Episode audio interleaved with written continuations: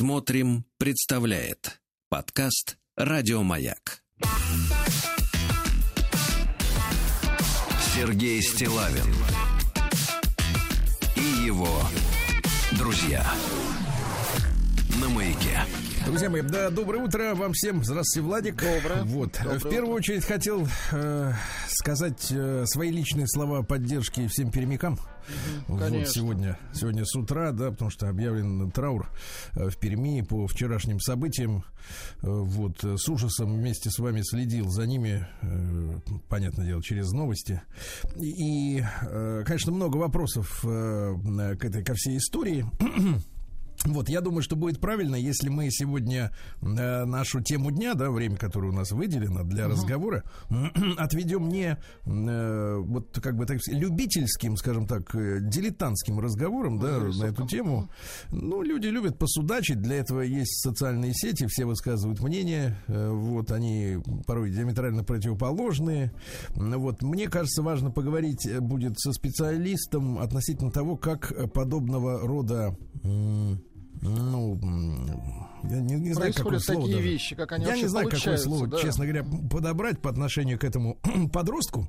Потому что 18 лет, мне кажется, это еще подросток. Вот. И э, как, как это получается? То есть каков генезис, какого, каково происхождение да, вот, э, подобной психологии? Э, Является ли это э, такой патологией врожденного свойства? Откуда это или, берется? Да, или, может быть, это следствие какого-то воспитания? условий в семье, э, либо действие э, медийной культуры. Понимаете, да? Вот что нам, собственно говоря, важно, потому что в этой истории ну, я, конечно, могу только высказать э, восхищение э, вот э, самым настоящим героем. Это младший лейтенант ДПС. Мгм. Который Да, остановил подлеца. Да, человек, который, э, ну, в общем-то, я считаю, про- проявил настоящий подвиг. Константин Калинин его фамилия.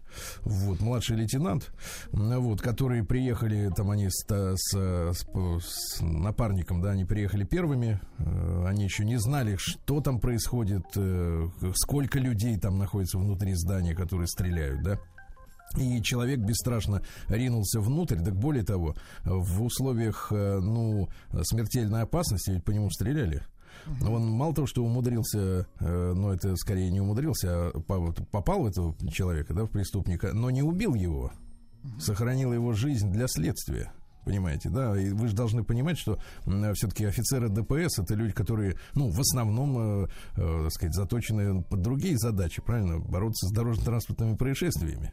Это не спецназ, не там, не какая-то особая команда, вот. Это не, не армейское подразделение в полном смысле этого слова. Это офицеры, да, но они, э, э, так сказать, подготовлены в большей степени к выполнению других задач. А здесь человек, э, мало того, что профессионал, так еще храбрец невероятный.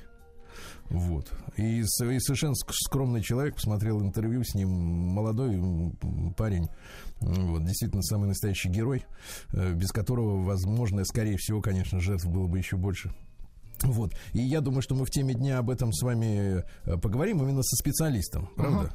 Чтобы именно понять, э, как э, такие вещи с э, точки зрения психологии, да, и медицины происходят. Потому что невозможно, вы знаете, невозможно на каждую там школу повесить по роте десантников. Ну, конечно, охрану у каждой парты не поставишь, ну, просто да. физически. Нет, можно, конечно, в, в плане, в, там, в рамках, не знаю, какой-то системы безопасности повесить на каждую аудиторию бронированную дверь, Ну, да, условно говоря, чтобы в случае начала какой-то потасовки люди могли запираться внутри, не будучи, э, так сказать, э, вынужденными, ну, скажем так, э, бояться за свою жизнь, потому что преступник может вломиться в это конкретное, да, помещение. Но это э, такая э, полумера. А вот э, понимать и выявлять эту заразу, да, и понимать ее стороны, надо генезис. выяснять, конечно. Да, происхождение, вот это, мне кажется, более важная история. Ну, и не, не собираюсь навязывать свое, опять же, дилетантское мнение. Дождемся темы дня, друзья, мы и там обсудим.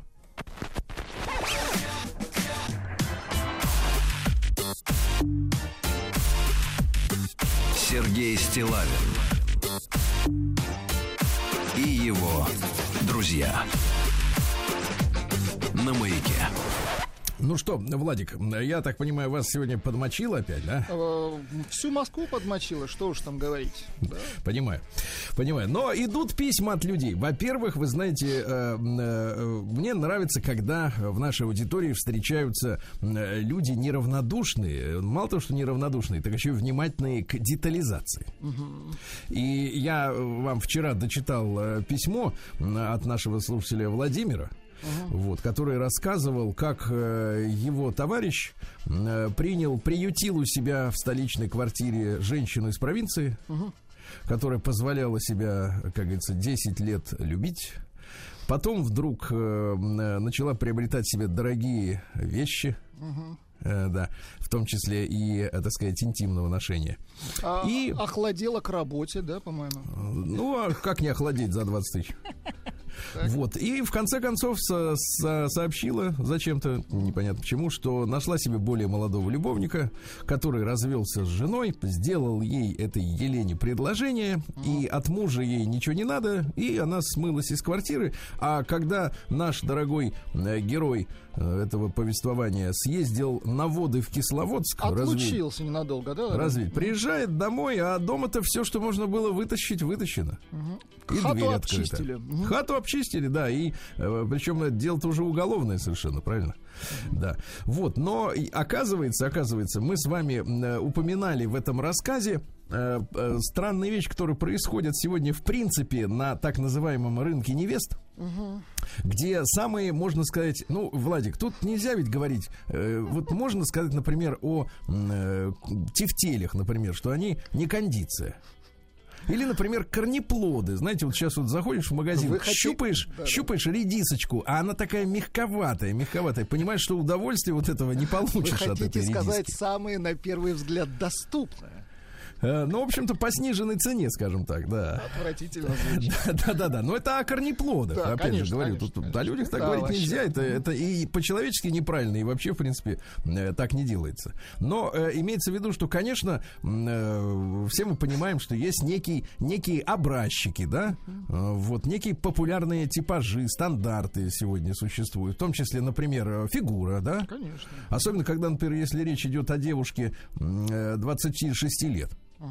26 лет. Хотя, конечно, мы с вами, вот как люди взрослые, да, наверняка, конечно, ценим хорошую фигуру у девушки 40 плюс, потому что там тру- труднее. сложнее, там труднее труднее, сохранить. согласен, и да. тем это ценнее, конечно. Потому что, ну а что тебе в 25 лет, извините меня, там что тебе надо хранить, делать с собой, чтобы, так сказать, вот природные свои данные, красоту загробить э, такими ударными темпами.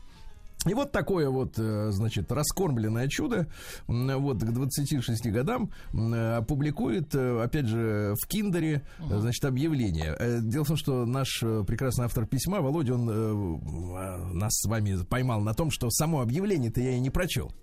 Вот ради чего я, собственно говоря, да. Так вот, значит, зовут, как многих женщин ее зовут? Артем. Поним- Ничего, нет, Как и ничего. многих женщин, ее зовут Нет, Артем. ничего удивительного, да. Живет в городе Москве, индивидуальный предприниматель э, и текст объявления. Ну, Да, может и- быть, если вы будете э, шариться по таким местам, и не Конечно, я такое. оттуда не, не, не вылезаю. Да, не такое не вылажу, еще. как. Всем привет! Ищу мужчину ростом от 180 сантиметров.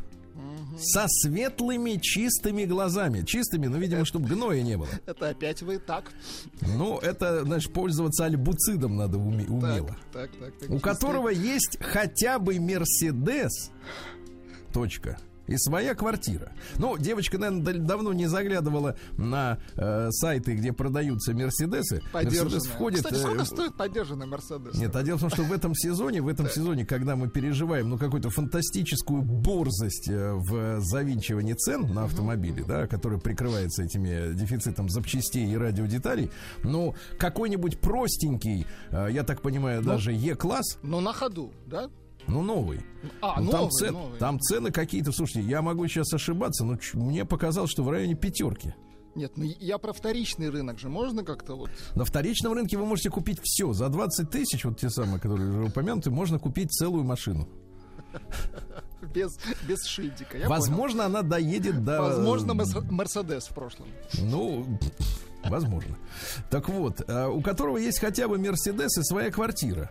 Он спокойно получает доход свыше 300 тысяч рублей в месяц. Спокойно. Имеется в виду, что он не... э, не ну, там, не- Нет, имеется в виду, что если его напрячь, может быть доход и 400, и 500. Я вам перевожу. Считайте подстрочно. Слушайте, а вы вот эту шельму знаете, я смотрю. Да, ну да. что. Так вот, а дальше вопрос в этой анкете. Спокойно. Вы думаете, что я... а, пи, отставить. Так. Вопрос. Вы думаете, что я обалдело перевожу? Возможно. Но человек с таким доходом и состоянием шире мыслит, не ревнует. Ах, оказывается, он не ревнует. То есть, э, ребята, если э, у вас есть ревность э, по отношению к, ну, какому-нибудь грязному поведению, например, женщины, ну, то тогда вам 300-то не видать никогда. Люди мягче. Да, не ревнует, ведет активный образ жизни, и с ним интересно и можно много чего обсудить. О себе. Открытая, а теперь внимание, Владик, открытая, 26 лет человеку, добрая, проработанная дама. Проработанная. Ну, это значит, она посещала э, тренинги, курсы, она выяснила, какие у нее проблемы при Развитая, помощи, иными при помощи других людей, да, а, и, соответственно, и решила эти проблемы. То есть они сначала искали, смотри, у тебя проблема. Это как вот, знаешь, вот э, люди, да и сейчас, наверное, попадаются, идешь по вокзалу, к тебе кочевой народ под- подходит и говорит, слушай, дорогой, у тебя проблема. Да, у тебя проблема, у тебя через там полгода, там, не знаю, астероид упадет на тебя. Давай-ка сюда деньжата, мы тебе это, отвли- от тебя отведем а, метеор. Хорошо? Вот, так ее тоже проработали и нашли проблемы, решили их без багажа, без травм и так далее. Не пи мозги.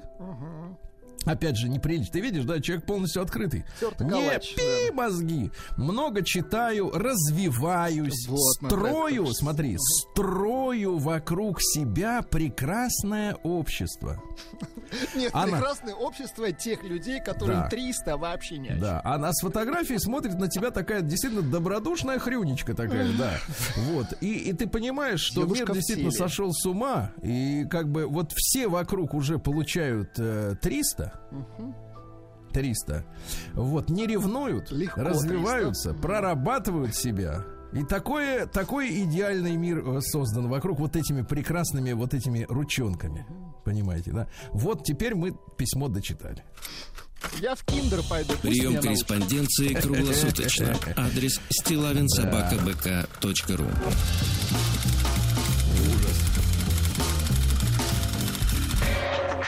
Фамилия Стилавин 2 Л. А ну что, вчера мы торжественно э, с утра пораньше поздравили нашего дорогого м, Андрюшу Державина. Вот, я говорю так вот уменьшительно, потому что он э, с детства украшал нашу жизнь. Ну, конечно. Понимаете, и, да? И не только нашу, а с каких да, он стал для женщин. нас родным человеком. И вчера вы особенно часто, э, значит, вот эпизодически демонстрировали нам песню «Давайте выпьем, Наташа». У нас, кстати, есть минус. Э, Не надо. Есть, э, есть, еще этого не хватало. Мы же с вами, когда он приходил к нам в студию, ему пели его да, песню. Да, да, точно. А он, кстати, ты знаешь, я вот очень самое внимательное смотрел за его мимикой, не скукожился даже. Да, не скукожился. Да что песни Принял кормят, как должное. Принял как должное, да. Так вот, наш дорогой, э, так сказать, э, э, мужчина... э, Андрюша. Краснодарский, А, Краснодарский. Краснодарский. Тогда Виталик. Таганрогско-краснодарский, как говорится, наш поэт, выдал следующее. Давайте выпьем, Наташа, сухого вина. Оксаночка, жахнем горилки до дна. В бар заглянем снежанно, закажем глинтвейн. В подъезде Иришка накатим портвейн. Как много напитков, прелестных подруг. И это не м, пьянство. С чего это вдруг? Ну Да, вот, класс. да. Сергей Стилавин и его друзья.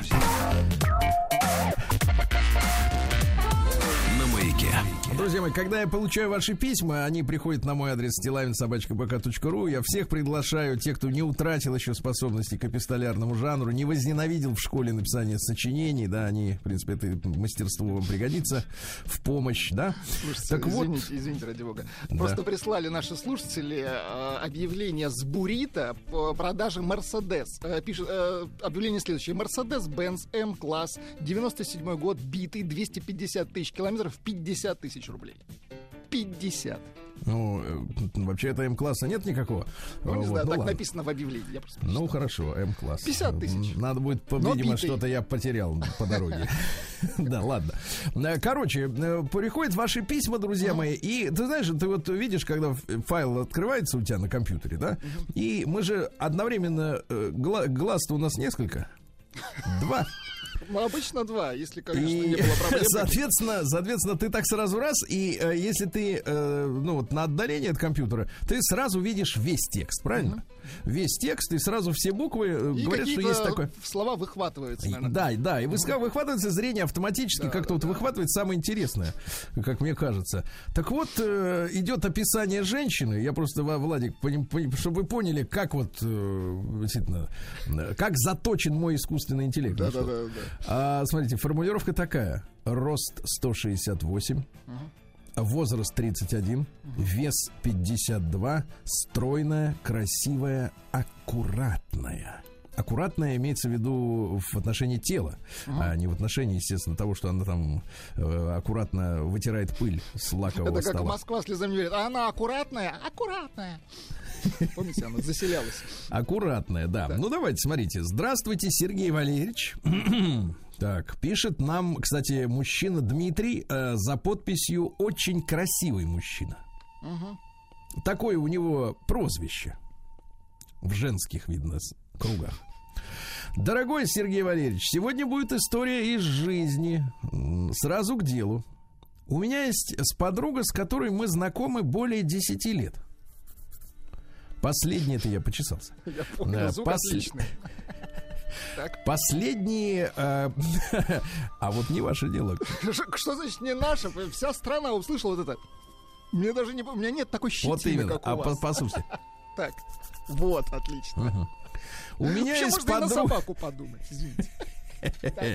У меня есть подруга, с которой мы знакомы более 10 лет. Последние годы мы проживаем в разных городах. Частенько созваниваемся и можем проболтать с ней по 2-3 часа за одну телефонную сессию.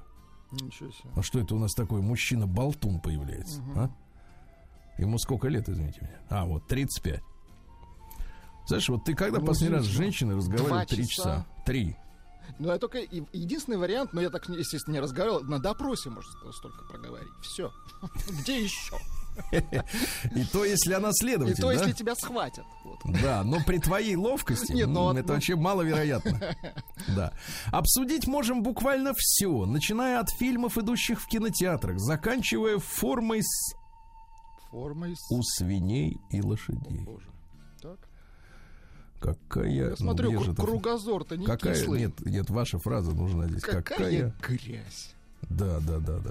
Причем тут лошади, свиньи. Вот такие мы разносторонние люди. Мне 35 лет, я не женат, детей у меня нет. А, делать нечего, понятно, можно и обсудить и лошадей. Ну вот, э, у нее аналогичная ситуация, ей 31, рост 168, вес 52, стройная, красивая, аккуратная. Аккуратно. Ну ты вот, понимаешь, вот я, если аккуратно, э, как ты представляешь, что берешь в руки, да, вот, Женщину. да, вертишь вот так вот в руках женщину. И ниоткуда не течет, да? Шукар. Я хотел сказать элегантнее, не сыпется. Ах, вы И подлец! не бренчит ничего, не Не бренчит, это понимаешь? у вас не сыпется, когда ваш, вас берешь в руки. А Нет, так вот берешь, да, аккуратно переворачиваешь, смотришь, о, и тут вроде, и тут аккуратно, а тут совсем аккуратнее. А вот шовчик хорошо сделан, Нет, хорошо. это, это, вас значит шовчик. называется не аккуратное, Сергей Ильич, это называется герметичное. День дяди Бастилии пустую прошел. 80 лет со дня рождения. Ух ты, а ей уж 80. Разный, каждый день. Радио Маяк. Что ж, товарищи, сегодня у нас 21 сентября, сегодня Рождество Пресвятой Богородицы с праздником, товарищи. Да. День Победы в Куликовой битве с праздником, товарищи. Поздравляем. Да. Сегодня Всемирный день русского единения отмечается. Очень хорошо. Очень хорошо. Пора, пора. Да, Международный день мира. Представляете, как замечательно, да? Потом сегодня Зидей. Зидей. А, Зи это от слова zero, то есть день нулевой эмиссии. Эмиссия не в смысле денег, а в смысле газов. Вот. Но это вся эта и зеленая, так сказать, тема с, с автомобилями и прочим. Международный день информации о болезни Альцгеймера. Ну, вот как вот можно говорить об информации, если ученые говорят, что они не понимают, как это все происходит? Да, какая информация? Дальше. Опять очередной повод для того, чтобы нашего доктора не было сегодня на работе. Э, Суккот сегодня праздникущий. Поздравляем доктора. Я смотрю, у него так кучно пошли-то праздники. поэтому он и взял неделю такой передышки. Да, да, да. А, Сегодня в Китае Джун Цю, надо после Ц говорить букву Ю, это особенное искусство. Это праздник э, Луны и урожая. Едят пирожки и читают стихи при Луне. Ну, дожевывают сначала, потом читают. Ну. Э, В Корее Чхусок, это праздник Будьте урожая здоровы. и, э, да, благодарности земле за ее щедрость. Славянский праздник Род и Роженица сегодня отмечается. Да, вообще надо обязательно похоронить сегодня муху. Муху. Ну, Понимаете, надо отловить таракана, комара, муху, ну, осу, ну вот Мгм, какую-то тварь вот эту мгм. обязательно засунуть туда поглубже. Э, Неделя начинается всемирной акции «Мы чистим планету». Они Да. чистят планету. День. Мгм. да, день «Остановите мир». Видимо, Я кто-то сходит. выйду. Да. Э, Всемирный день благодарности, день коллекционера, день поиска сказок. Также сегодня отмечается день эскапологии. Это слово escape. То есть э, человека связывают, а он должен раз- развязаться и выйти. Остановите мир, мир, я выйду. Да. День чая и день бананов. Э, Праздник, э, смотрите, под названием прекрасно. День под названием «Отведите любимого человека к врачу». Не только И к психиатру. там, да? Да, ну и русский народный праздник, малое причистое, также Рождество Богородицы, как и в церкви, да. Э, Вот осенины встречали у воды, осенины. Осенин. Вот рано утром женщины должны были выйти к озерам с хлебом. Э, Вот. И хлеб разламывали на куски по числу собравшихся. Каждая женщина относила свой кусок домой, кормила скотину. Да. В огородах э, продолжалась уборка лука. На пасеках готовили пчел к зиме. Шубки им шили. Вот. Ну и если погода хорошая, то и вся осень должна быть такой же. А Э, если чего? плохая, как сегодня? Ну, если плохая, тогда такая же. Хорошая. Праздник каждый день. Сегодня в 1451 году в Голландии евреям велено носить на одежде опознавательные знаки. Что-то Как нам вы понимаете, уже. как вы понимаете, Западную Европу постоянно вот трясло от этой истории. Постоянно. То есть вот э, Гитлер, конечно, довел это уже до, так сказать, до края. Но, как видите, и в средние века не, не только в Германии этим занимались. Мгм. А в 1452 родился Джироламо Савонарола. Это настоятель монастыря доминиканцев во Флоренции. Он э, выступал против тирании Медичи. Ага. Правда, мы э, о Медичи-то говорили, что они такие были культурные, Ну, такие э, разнообра- первые олигархи, да-да-да. Да, да, да. Вот его отлучили от церкви и на всякий случай еще и казнили. Ну, чтобы он там э, не С рыпался. олигархами так нельзя, конечно, да. Ну вот, не ры, да, не рыпался. Ну и что, что делал-то товарищ э, э, Савонарол? Он, например, он делал? выступал против роскоши женских нарядов. Ишь ты. Да, и после этого все дамы перестали надевать в церковь украшения. Помните, мы говорили вот в нашем новом цикле о, э, роскоши. Да, говорили о том, что вот в средневековье как раз э, при возрождении дамы начали, ну и мужчины тоже украшать себя всеми возможными способами. А Савонарола их усмирял, понимаете, да? Ну вот. Э, Нередко богатые купцы возвращали под влиянием проповеди Савонаролы несправедливо нажитое добро, вы представляете? Удивительно. Мгм. Спекулянты прощались с нажитым. Представляешь, заставить сегодня человека расстаться с заработанным, как это возможно? сами шли в тюрьму. Нет на них савонаролы, понимаешь? Нету на них, да. Вот. Ну, вот такой вот товарищ. И, соответственно, повесили, а потом сожгли его. Что, говорит, столько шматья накопилось, когда же мы носить-то будем? Да, все. Вот такая вот жуткая история. В 1721 году указом Петра I основан первый военный порт в России, Новая Голландия. Ну, несколько лет назад эм, оттуда, значит, э, съехали военные. И все это дело отремонтировали. Вы, вы бывали вот в Новой Бывали. Голландии? Ну так, симпатичненько, да. Нет, симпатично, но как-то вот я только ожидал, честно говоря, большего. Ну, не знаю, если вы ожидали большего, то в 90-х, конечно, это был вот расцвет Новой Голландии. Там просто страшно было проезжать мимо этого. Я понимаю. В 1792 году Национальный конвент Франции отрешил короля от власти. Да. А в 1760 родился Иван Иванович Дмитриев. Это наш поэт и одновременно государственный деятель. Познакомился с Карамзиным. Вот.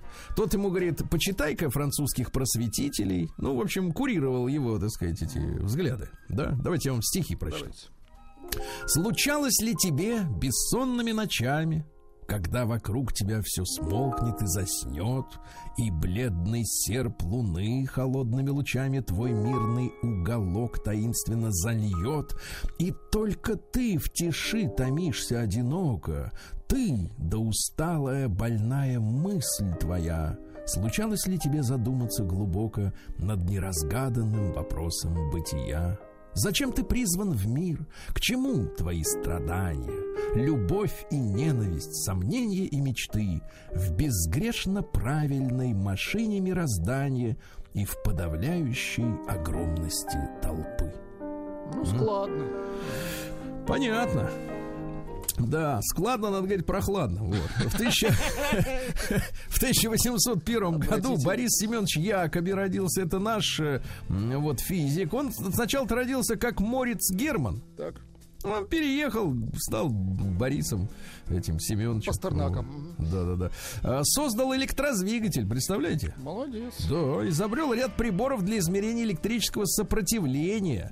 Испытал на Неве электрокатер в 1838 году, как раз в сентябре. Башковитый. Да-да-да, вращение передавалось на грибные колеса, винты тогда еще не придумали, электромоторами, которые питались от батарейки медно-цинковых элементов гальванических. А, Они, короче, вниз по течению плыли со скоростью э, 4 километра в час. Да молодцы, круто. Да, да, да. И несколько часов мог плавать совершенно спокойно. Вот такой замечательный мужчина, да. А в 1853-м Гейке, ничего плохого, Камерлинг Оннес родился. Это м, голландский физик, который в 1911 году открыл явление сверхпроводимости. Ну, то есть надо провода заморозить, Охладить, да. мгм. и тогда в них ток пойдет без потерь. Слушайте, а какие, как вот такие вот, скажите, потери вот э, на линии электропередач, вот, которые вот э, висят? Ну, зависит от сопротивления. Ну, потери есть, конечно. Ну, сколько? 20% Ну, я не теряем? Больше? Ну, Не знаю. Надо выяснить. Прекратить потери. Да, в Охладить тысяча- провода. да, в 1866 году Ну, кстати, смех смехом, но я думаю, в Сибири, на, на Востоке потери меньше, потому что ну, просто клим- климат холоднее. Вот. То есть зимой дешевле должно быть да, да, электричество? абсолютно точно. Точно? Точно. То есть точно, вот там- поверьте, я, я, есть- я физик в третьем поколении. То есть, смотрите, разница там в 30 градусов я думаю, что достаточно, чтобы пошла электричество в Египте. Самое дорогое. Да. Да, и в Африке, правильно? Да, да, Поэтому в естественно. Африку нет смысла тянуть электричество. Точно. Там все Точно. кончится по дороге просто. В 1800, гениально, в 1866 Герберт Уэллс родился, английский писатель, папа садовник, мама горничная, да, потом папа зарабатывал игрой в крикет за деньги. Мгм. Вот. Но он первый раз приехал в Россию в 14 году, перед войной, жил в Астории. Потом с Лениным встречался уже в 20 году. понимаете, да? Понравилось ему у нас, Да, да. написал книжку «Россия во мгле», представляешь? А в 34-м уже встречался с Иосифом Виссарионовичем. Да. А как он его принимал? А вот посмотрите, что писал Уэллс. Я осознаю, что подходил к Сталину с некоторым подозрением и предубеждением. В моем сознании был создан образ очень осторожного, сосредоточенного в себе фанатика, деспота, завистливого, подозрительного монополизатора власти. Но все смутные слухи, все подозрения для меня перестали существовать навсегда после того, как я поговорил с ним несколько минут. Я никогда не встречал человека более искреннего, Да, порядочного, честного. В нем нет ничего темного и зловещего, и именно этими качествами следует объяснить его огромную власть в России. Слушайте, Представляете? я даже представляю эту беседу. Он такой, я вас боюсь. А он, знаете, что ему в ответ? Сталин. И он понял, что И замечательно. все, да. Ну что же, цитаты. Реклама узаконенная ложь. Вот, видите как? Э, Цинизм – это юмор в плохом настроении. Согласен. Да, вот такая вот история. А в 1910-м в Михайловском манеже в Петербурге открылась в этот день первая всероссийская выставка молочного скота. Очень хорошо. То есть вот эти Очень. эксперименты, которые потом шли на ВДНХ, они как бы брали начало еще в дореволюционной истории. Э, Когда э, от золотой медали на ней был удостоен племенной козел швейцарской заанентальской породы Василий Иванович. Подождите, подождите. Молочный скот и козел. Да, но без козла нет других э, этих А, Я козлов. понял, участников других нет. Да, Хорошо. молочный скот и козел. Я согласен, да. И бычки тоже были. А в 1911 году, ребят, сегодня отмечаем 110-летие. Марк Науч Бернес родился. А? Мне Ну да. кажется порою, что солдат с кровавых не пришедшие полей не в землю нашу полегли когда-то, а превратились в белых журавлей. Да. Вот такой замечательный у нас э, артист с большой буквы, да. Ну и в 1916-м Зиновий Ефимович Герт родился. Тоже замечательно. Тоже мне понравилось, а у кого вкус хуже, те вообще в восторге. Друзья мои, сегодня 21 сентября, в 34-м родился Леонард Коэн. Ну, что думаете-то? Что думаешь за Коэна? Слушайте, это любимый исполнитель нашего доктора. Давайте послушаем, что нравится доктору.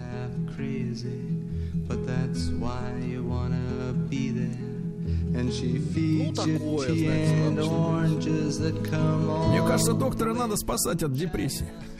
Надо его спасать от, выход... Да. от выходной недели. Вот, э, никогда не принимай решения в тот момент, когда тебе хочется в туалет. Согласен. Не бойся выглядеть усталым. Э, Вот, я могу дать вам только один совет. Не начинайте учить греческий. Наконец так, женщина смотрит на свое тело с тревогой, так как будто ее тело это ее ненадежный союзник в битве за любовь. Ну, Такой тертый калач. Да, вот, наверное, поэтому и нравится доктору. Э, В 36 году родился Юрий Михайлович Лужков, помните, мэра Москвы? Конечно. Конечно, помню. Вот. И что же, тоже есть цитаты. Давайте. Э, Весна и осень плохое время для того, чтобы принимать важные решения. Слишком много шизанутых. Вот так, да. да. А Стивен Кинг в 47 году родился, американский писатель. Вот, э, папаша его, папаша его вышел из дома за сигаретами и не вернулся. И, кстати, до сих пор так никто и не знает. Может быть, это и повлияло на вот э, его внимание Что к каким-то мистическим, Ну да, да, мистическим, загадочным вещам. Я нача- начал напиваться с той самой минуты, когда закон разрешил мне делать это. Я всегда пил только для того, чтобы просто напиться. Никогда не понимал выпивку в компании. Это для меня как э, инцест. В тот же день родилась Ольга Михайловна Остроумова, замечательная наша актриса, красавица. В 50-м году родился Билл Марри, которого у нас принято называть Мюррей. Мюррей. Он Да, поет, да, да. кстати. Хотите? А? Поет. Давайте, конечно, конечно. Очень известный трек. Заметьте, без инструментов, только голосом. Шебуршит ногами. Что самое интересное, да, несмотря на то, что мы с вами привыкли к синхронному переводу, а вот его голос узнаваемый. Да, да, да. Замечаете, да? Я не люблю работать, но когда начинаю, втягиваюсь. Да подлец он, ваш Билл Да. А, лучший способ рассказать детям, что такое налоги, это съесть по 30% от их мороженого. Да. Хорошие манеры это основа всего. Без хороших манер любые достижения не имеют значения. Ну, Вот видите. Жизнь чертовски короткая. Ради всего святого делайте то, что делает вас счастливыми. Хорошо. Я часто не доверяю людям, которые не любят собак, но я всегда верю собаке, если ей не нравится какой-то человек. Да. Ну и что? И, наконец, давайте такое. Я, когда в фильме по сценарию нужно курить дурь, Так. Они обычно дают дурацкую смесь из каких-то трав, от которой кашляешь как сумасшедший. В этом нет ничего приятного. Ничего приятного. В 59 году Виктор Александрович Виршбицкий родился актер. Вот, понимаете, тоже, да. А в 65 году Фредерик Бигбедер, Французский писатель, которому э, читать произведение которого человеку, ну, так сказать, э, э, сказать, э, Неподготовленно. неподготовленному очень тяжело, потому что мат на мате, разврат, э, э, похабщина. Понимаем, понимаем. Вот, но, э, к сожалению, вот только продравшись сквозь похабщину, э, можно добраться до сути э, того, о чем он рассказывает, потому что вот его фирменный стиль, да, обязательно облекать вот э, в такую в, в паскудную какую-то форму, да, э, свои философские мысли, вот, ну, я имею в виду не форму, а э, бэкграунд такой, да, создавать. Так вот, э, мама у него была переводчиком французский, на французский язык дамских романов. Да. Э, Цитата следующая. Нет ничего уродливее мужчины, который мнит себя красавцем. Или две самые ужасные фразы в мире такие. Мне надо с тобой поговорить. Так. И надеюсь, мы останемся друзьями. А Самое смешное, эти фразы всегда приводят к противоположному результату, ломая и беседу, и дружбу. Самое возбуждающее в женщине это ее лицо. Не верьте мужчинам, которые уверяют, будто им важнее грудь или попа. Просто у их бабы такая страшная рожа, что они вынуждены переключаться на, на другую. Какой подлец. Ну и, наконец, философская. Я так давно бегу, что уже не помню от чего. Да. А в 72 году родился Лаем э, Галахер. Знаем такого. Есть песня-то у нас? С братца там не, не дружит. Не Такого. брат ты мне, говорит Галахер. Вы песню, конечно, выбрали. Да, ну, выбирал на вкус.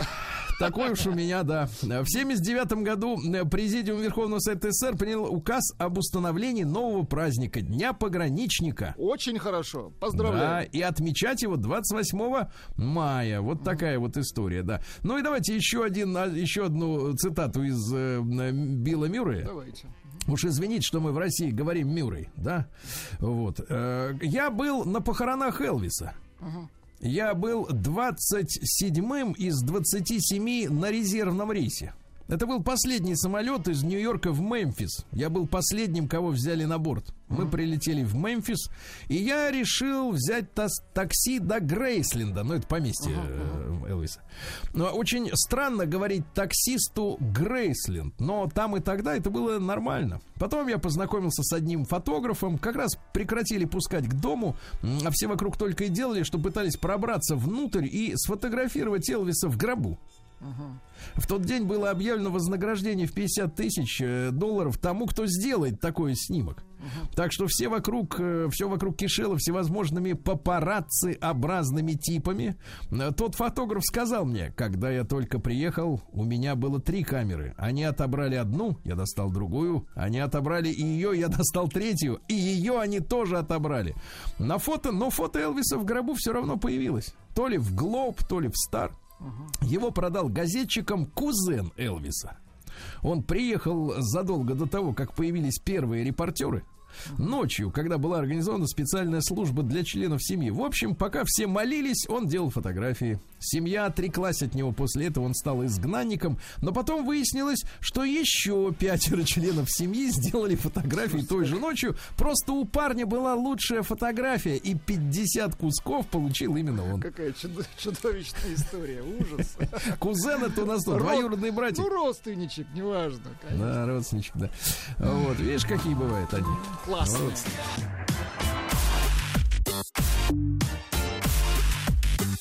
Сергей Стилавин и его друзья на маяке. Друзья мои, а ну что же, льет который день. У нас тут, понимаешь ли, потихонечку, А а, иногда, по- иногда побыстрее. В Омске те же 7 градусов тепла. Так. Но по суше. По суше. По суше.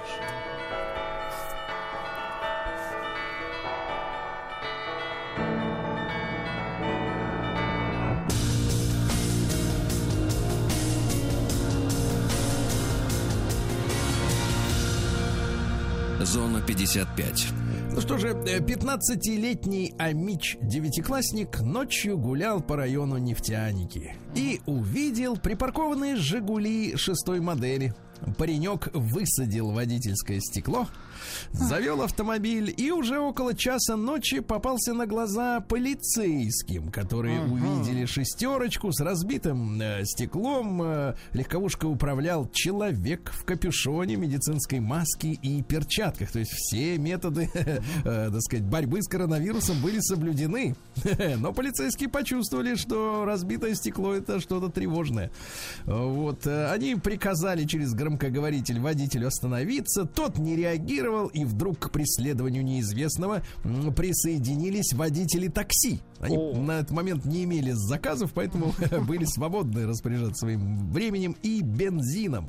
На улице 4 Новостроевской, снизив скорость, нарушитель на ходу выпрыгнул из «Жигулей» и побежал в ближайшие дворы, но там его поймали таксисты. Просто Да. кино какое-то, да. Была вызвана мамаша этого оболтуса. И проблема-то в том, что э, школьничек-то не достиг 16 лет. И его невозможно привлечь к ответственности. То есть, понимаешь, преступление есть, а отвечать он не может, потому что он болван, еще не достиг 16-летия. Мгм, мало- Мне кажется, малолетство надо снижать. Нет, отменить малолетство. Вот я предлагаю. Да, родился, уже отвечаешь. Все, все. Да.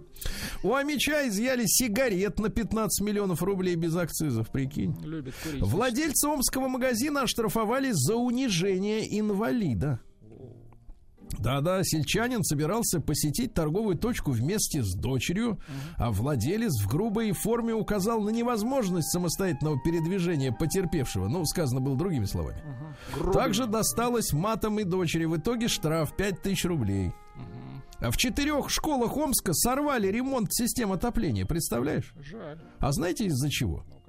Из-за некачественной проектно-сметной документации. Ничего себе. Некачественная понимаешь? То есть трубы есть, а документации нет. На водителя скорой в Омске напал вооруженный с ножом э, 52-летний бывший судимый. Ай-яй-яй-яй. В Омской области с начала этого года сгорело более 200 машин. Ага. Говорят, что загорелись э, они по разным причинам, э, в том числе и во время эксплуатации. Э, Иногда, например, э, виной пожара был непотушенный в салоне окурок. Ага. А, ты представляешь, 21-летний Амичок, Амич шел по улице второй электровозной. Так. Возвращался из магазина и встретил незнакомых пареньков, да? Так, так. А Прохожие попросили угостить их сигареткой. Но молодой человек отказался. Тогда его начали избивать, сломали нос. Лишился сумки, в которой лежал мобильный телефон, наушники, флакон мужского парфюма, банковская карта и всего на 10 тысяч рублей. Но спустя уже 20 минут сотрудники ППС нашли 17-летнего мерзавца в магазине на улице Воровского. Очень Он хорошо. расплачивался за алкоголь по украденной банковской карте. Подлец. М, У него также нашли и парфюм, представляешь? 15 и 17-летние грабители отняли, видишь, рюкзак у 21-летнего.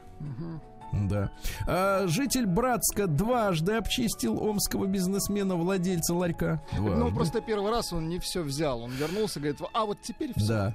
М, А Меч поселился в своем автомобиле из-за отказа школы рядом с домом принять его ребенка в класс, представляешь? Ничего себе. Мужчина припарковал свою машину на центральной улице и разместил на бампере табличку «Я буду здесь до тех пор, пока моего ребенка не примут в школу». В итоге на ситуацию отреагировала глава Минобразования Омской области Татьяна Дернова. Мгм. Она присела в автомобиль, не испугавшись. Так. Поговорила и пообещала, что все утрем.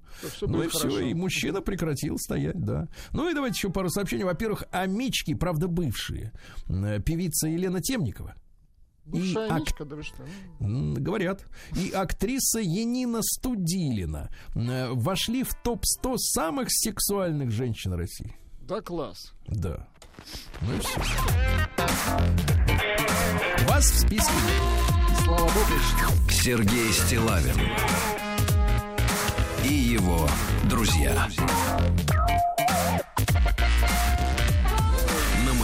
Так, ну что, надо поздравить э, певца нашего, и не только певца, но, самое главное, актера Дмитрия Певцова с победой на депутатских выборах. Да вы что, он теперь Да, депутат? да, да, все, стал депутатом. И теперь э, обратился, значит, э, с, э, так сказать, с тревогой. Говорит, к сожалению, сейчас идет, я цитирую, идет бездумное и бессмысленное заимствование из примитивного компьютерного английского языка. Наши школьники нередко не могут перевести значение заимствованных слов, которыми они пользуются на русский. Из учебных заведений выходят безграмотные, не творческие, не умеющие формулировать свои мысли молодые люди. Баллонская система образования, Болонская. мгм. делает из наших детей внуков цифровых дебилов, лишенных при этом морального иммунитета. Ясно? Мгм. И знаете, я о чем подумал? А вот депутатство ему не помешает служить театру. А это не вам решать. Я так и. Мы там мы решим, кто нам больше нужен. Такой честный депутат замечательный или Или актер. такой отличный актер. Хорошо. Да, мы решим сами. Без вас. Операторов э, связи в России обяжут блокировать телефонно заключенных. Наконец-то. Хорошая история. Э, Две российские винодельни оказались в топ-50 лучших в мире. Во-первых, э, имение Сикоры. Это у нас недалеко от Танапы, ну, в тех краях, по крайней мере. Бывал там, бывал, бывал, бывал. Двадцатая строчка рейтинга, Ну, представляешь, круто, мирового? слушайте, молодцы. А долина Ливкадия, вот там еще не бывал, на 23-м месте. Победили аргентинцы. Вот, на втором месте испанцы, на третьем э, французы. Вот, ну такой вот рейтинг, да. В России в два раза участились кражи телефонных номеров. Представляешь, ты вот у тебя могут телефон просто отключить. А как это? Мошенники где-то покупают за 300 рублей копию паспорта жертвы на, чер- на черном рынке. Делают фиктивную доверенность, идут в салон связи, говорят, у меня сим-карта потерялась. И все, а ты откру- отрубаешься. Ничего Тысяча случаев в месяц, представляешь? Ужас. Да, треть детских площадок в России опасные, понятно. Для в взрослых. России на фоне хорошего улова лососевых э, дешевеет красный икра. Вы, кстати, почувствовал? лососевых, в принципе. А, больше икру. А. Но, э, в принципе, и, Икру а еще больше... чаще. Да, дешевую, да. А, российский Так. производитель зенитных систем Алмаз Антей. Мгм. А это не секретная информация, то, что сейчас вы говорите? Сейчас нет, пока нет. Сейчас будет Хорошо, секретно. давайте. Записывайте. Выпустит гражданский электрогазоавтомобиль. Вы представляете? Мгм. А что Да, там, да, да. зенитные системы не нужны уже? Погодите, но туда же можно установить и систему. Очень хорошо. А, Да. все, вот теперь Так за- вот, запрещенная э, информация пошла. Значит, смотрите, э, в двух комплектациях машина будет выпускаться. Она будет, во-первых, на газе и с электропередачей. Ну, то есть газ будет выступать в роли э, генератора электроэнергии. Вот, а потом по проводам передаваться на моторы. А вторая будет еще и с аккумуляторной батареей. А, Мощь емкостью Ну, это 700... для, для городского боя аккумуляторная батарея. Чтоб А газовый это уже там да-да-да, в подальше, да. А Дальше. Систему оплаты с помощью распознавания лиц, таких как у вас, запустили на всех линиях московского метро. а вас не пустят, потому что вы заросли. Меня нет. Да, да, да, да, да. Помните, был фильм замечательный «Без лица»? Да, конечно. Лет 30 назад уж сняли. А впервые за 10 лет бьем тревогу, Владик. Цена за килограмм гречи нашей, сокровища нашего, Так, превысила 100 рублей. 102 рубля и 50 копеек. Кто скупает гречу? Прекратить. Кто? Да, кто ее... Нет, скупает, ладно, кто ее ест в таких количествах, да. А Роскомнадзор разработает нейросеть для поиска экстремизма и пропаганды наркотиков по Хорошо. фото и видео. Хорошо. Вот, видите, да, да, да. Дальше. Пользователи сети получили возможность за деньги поговорить со звездой. Звезды берут поминутную оплату разговора, ну, как и в системе Ну, услуг. Так себе удовольствие-то, конечно. Да, пока есть 500 знаменитостей, непонятно какие. В Москве начали продавать места в очереди на iPhone 13. Господи. Места, господи. Да там ничего нового, слушайте, ну реально провал. Тихо, тихо. Для Это была не производства, реклама, не для производства iPhone 13 использовали пластиковые бутылки, Это ясно? единственное достижение. слушайте. Хорошо, прекратите шельмовать. Хороший Так, аппарат. хорошо. Да, значит, барабанщиков Foo Fighters увидели берущим с фанатов деньги за автографы. Представляете, Ну, вот вы могли так же брать. Это да. отвратительно. Да, печальная новость. Ни один негр не получил Эмми в 2021 году. Ну, а за конечно, что? Потому что получили афроамериканцы, негры, естественно, не получили. Нет, за что бился БЛМ? Вот за что? Вот за это вот. Вот, для вас новость. Муравьеды впервые появились в московском зоопарке. Можете Нак- сходить. Наконец-то, очень долго. Э, э, Депутат Виталий Милонов признался, что у него нет шансов в боксерском поединке с э, Никитой А Джигурдой. они что, еще не дрались? Ждем, да? Ждем, ждем. Вот, юрист объяснил, почему россияне будут платить штраф за разведение курей на дачах. Будут сидеть, я сказал. Да, кури, кур, да. Э, Значит, согласно земельному кодексу, земли должны использоваться в соответствии с назначением. Если садовод, тогда расти. А если А куровод, если тогда шебутной, выгуливай. да. Да. Ну и что еще интересного? Да, вот, пожалуйста, новость. Э, Карпин, наш человек в Наш футболе. тренер. Мгм. Да, наш тренер, теперь он наш. Все, наш надежа. Говорят, Запретил. Дзюбу подтянули.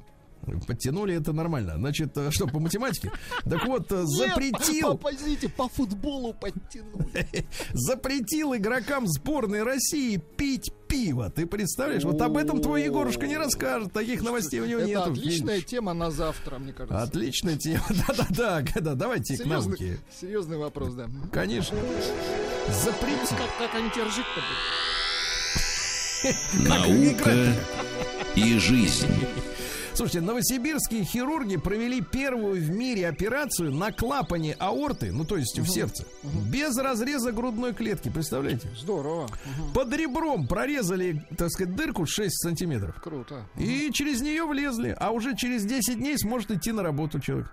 Очень Круто. здорово, серьезно. Здорово, да. Дальше. Нейросеть э, научили диагностировать болезнь Паркинсона по походке. Я милого узнаю по Нет, ну, походке, может понятно? быть, просто человек очень такой э, по- подвижный, как бы Да. пританцовывать, может быть, а Да, его... в самой, да, в самой длинной пещере мира нашли новые проходы. Знаменитая Мамонтова пещера в Кентукки оказалась еще на 13 сантиметров длиннее. Теперь там 676 километров. да? Поздравляем. А Сексолог назвала главные признаки склонного к изменам человека. Знаете, какой Ну, главный? Ну-ка, давайте. А, свободолюбивые люди, значит, они что говорят? Сразу на первом свидании говорит, э, что э, измены являются нормой. Вот он и изменщик, ясно? Без Ага. обязательств говорить, значит, Да. подлец. Мгм. Так, э, исследователи, э, исследован синдром отмены спайса. Что за синдром? Дело в том, что спайсы это смесь синтетических наркотиков, Ну да, которые имитируют, э, как говорится, природные. Природные. Так вот, гораздо более вреден, вызывает гораздо более худший синдром от отмены, представляете? Химия. Да, да, да. Ученые выяснили, какая музыка негативно влияет на действия водителей. Э, формулировка следующая. Самое важное при прослушивании музыки за рулем не перегрузиться ментально. Дополнительная реальность э, помогла вылечить страх перед пауками. Ясно? Вот. Биологи выяснили, что панды, панды, полезно заставлять путешествовать для их же блага. Кто Да. Вот. Гастроэнтеролог назвала худшие блюда для завтрака. Это бутерброды с колбасой. Это бутерброды с водкой, так? Да-да-да, хлопья, каши все эти А, быстро быстро- вот растворимые. эти все быстрые каши, понятно. Да-да-да. А врачи придумали, как вылечить рак простаты за неделю с экономией для бюджета. Ну и что, и самое главное, смотрите, названы несколько ключевых правил для здорового сердца. Ну, это понятно, и диета, и прогулка, да, но самый неожиданный эффект э, для здорового сердца устойчивые социальные связи. Запомни, О. мой мальчик. Устойчивые. Да было бы с кем. Капитализма. Так, ну, невакцинированного президента Боливии не пустили в нью-йоркский ресторан, ел наружу, снаружи, да.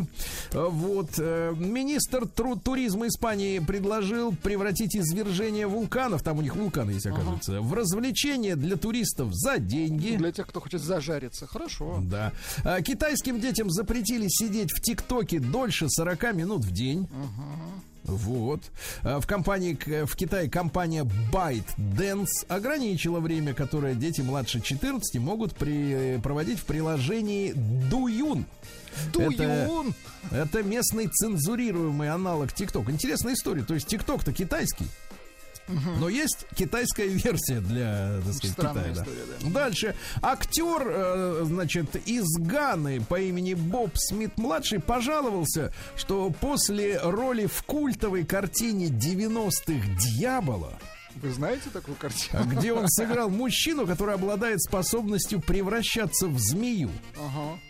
Он лишился серьезных отношений с женщинами. Они боялись, э, что тот во время близости превратится в змею. А Смит добавил, это, кстати, классика ганского кинематографа. Вы должны ее посмотреть. Я на ней вырос, просто не, не могу вспомнить. Да, ганский кинематограф. А Смит добавил, что женщина, которая в итоге стала его женой, не видела этот фильм до свадьбы. А когда посмотрела, спросила, зачем ты в этом Вот вам играешь?» вред кино для Да, женщин. да, да, да. Дальше. Занимавшихся сексом в машине полицейских обвинили в том, что они игнорировали вызов э, по случаю Не кражи. хотели помогать людям. Да. Отвратительно. Гангстер в Италии, 28-летний, при помощи дрона получил пистолет и начал стрелять в тюрьме. Ага. Ну и, наконец, в Швеции пастор гей, местный ЛГБТ-активист, отказался венчать обычных мужчин и женщин из-за дискриминации однополых. Ну. Нашли и до этого уже.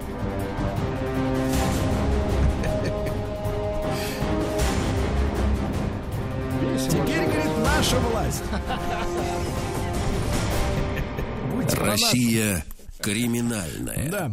А ну что, давайте такое невинное приключение произошло в Мурманской области. Там двое контрактников угнали дорожный каток. Ага. Ну, покататься просто. Немножко покатались, штраф назначил гарнизонный военный суд 30 тысяч каждому. Трамбовали асфальтик. Да, да, да, да. Окурки вдавили. Э, Да. Э, Житель Удмуртии перевел мошенникам э, 41 раз, э, на 41 разный телефонный номер по 15 тысяч рублей. Ну, я смотрю, он упорный, да? А Вопрос к вам, Владик. Как вы думаете, сколько в итоге составляет общая сумма? А ответ несложный, много. 2 миллиона. Да просто как это 2 миллиона, да, да, да, да, да. Позвонили люди, говорят, надо спасать вклад, э, бери И он кредит. спасал маленькими Да. порциями. Да, да, да. А, на Урале менеджеры автосалона намеренно завышали цены на иномарки. Слушайте, уголовное дело возбуждено. Так намеренно вот мы смотрю. поднимаем этот вопрос в жанре хихи-ха-ха, что делается, а на самом деле вовсю процветает криминал. В, кри- в схеме участвовали руководитель э, торгового автомобильного центра и бухгалтер. Это позволило менеджерам беспрепятственно обманывать автомобилистов на протяжении нескольких месяцев. За это время причинен ущерб 58 покупателям на общую сумму более 5 миллионов рублей. Вы Слушайте, представляете? какое сволочье. Сволочье, то есть берут еще больше, чем надо. Конечно. Да. А В Красноярске будут судить двух женщин, которые получили материнский капитал за выдуманного ребенка. Ужас. Ну, То есть они, я сам себя тебя придумаю. Представляете, да? Вот, житель Кургана отсудил у аквапарка э, в Тюмени 90 тысяч рублей. а что, забыли воду налить куда-то? Налили слишком много. Во время отдыха мужчина ушибся лбом об стенку. И след от этой раны не, не заживет без хирургической жесть. операции. 90 тысяч рублей вот списали, так сказать, с этих, с устроителей, да? А пьяный водитель повредил 7 припаркованных автомобилей во дворе жилого дома в Москве на улице Гурьянова. Какой трудолюбивый. Мгм, Да. А в 7 утра 27-летний житель столицы пытался припарковаться. Э, Обычное Пока дело. парковался, ударил 7 других автомобилей. Как за- получается хорошо, в 7 утра 7 автомобилей. 27 лет, да. Ну и, наконец, э, друзья мои, страшное сообщение. А, житель, э, некая зрительница избила букетом Букетами сбила. по морде Романтично. Вышедшего на поклон теа- актера театра на Таганке. Вы представляете? Слушайте, ну я думаю, ответ простой. Видимо, недостаточно хорошо играл товарищ. А как же Может, какие-то личные Вот мы много претензии? раз говорили о том, что пора возвращать деньги за...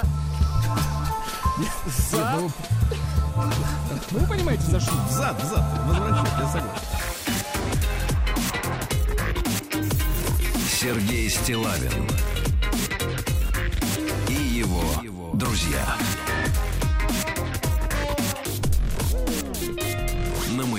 Друзья мои, я с утра сегодня э, выражал свои, э, свои личные от нашей команды соболезнования э, пострадавшим всем в Перми и слова поддержки пермякам. Много раз бывал в этом замечательном городе.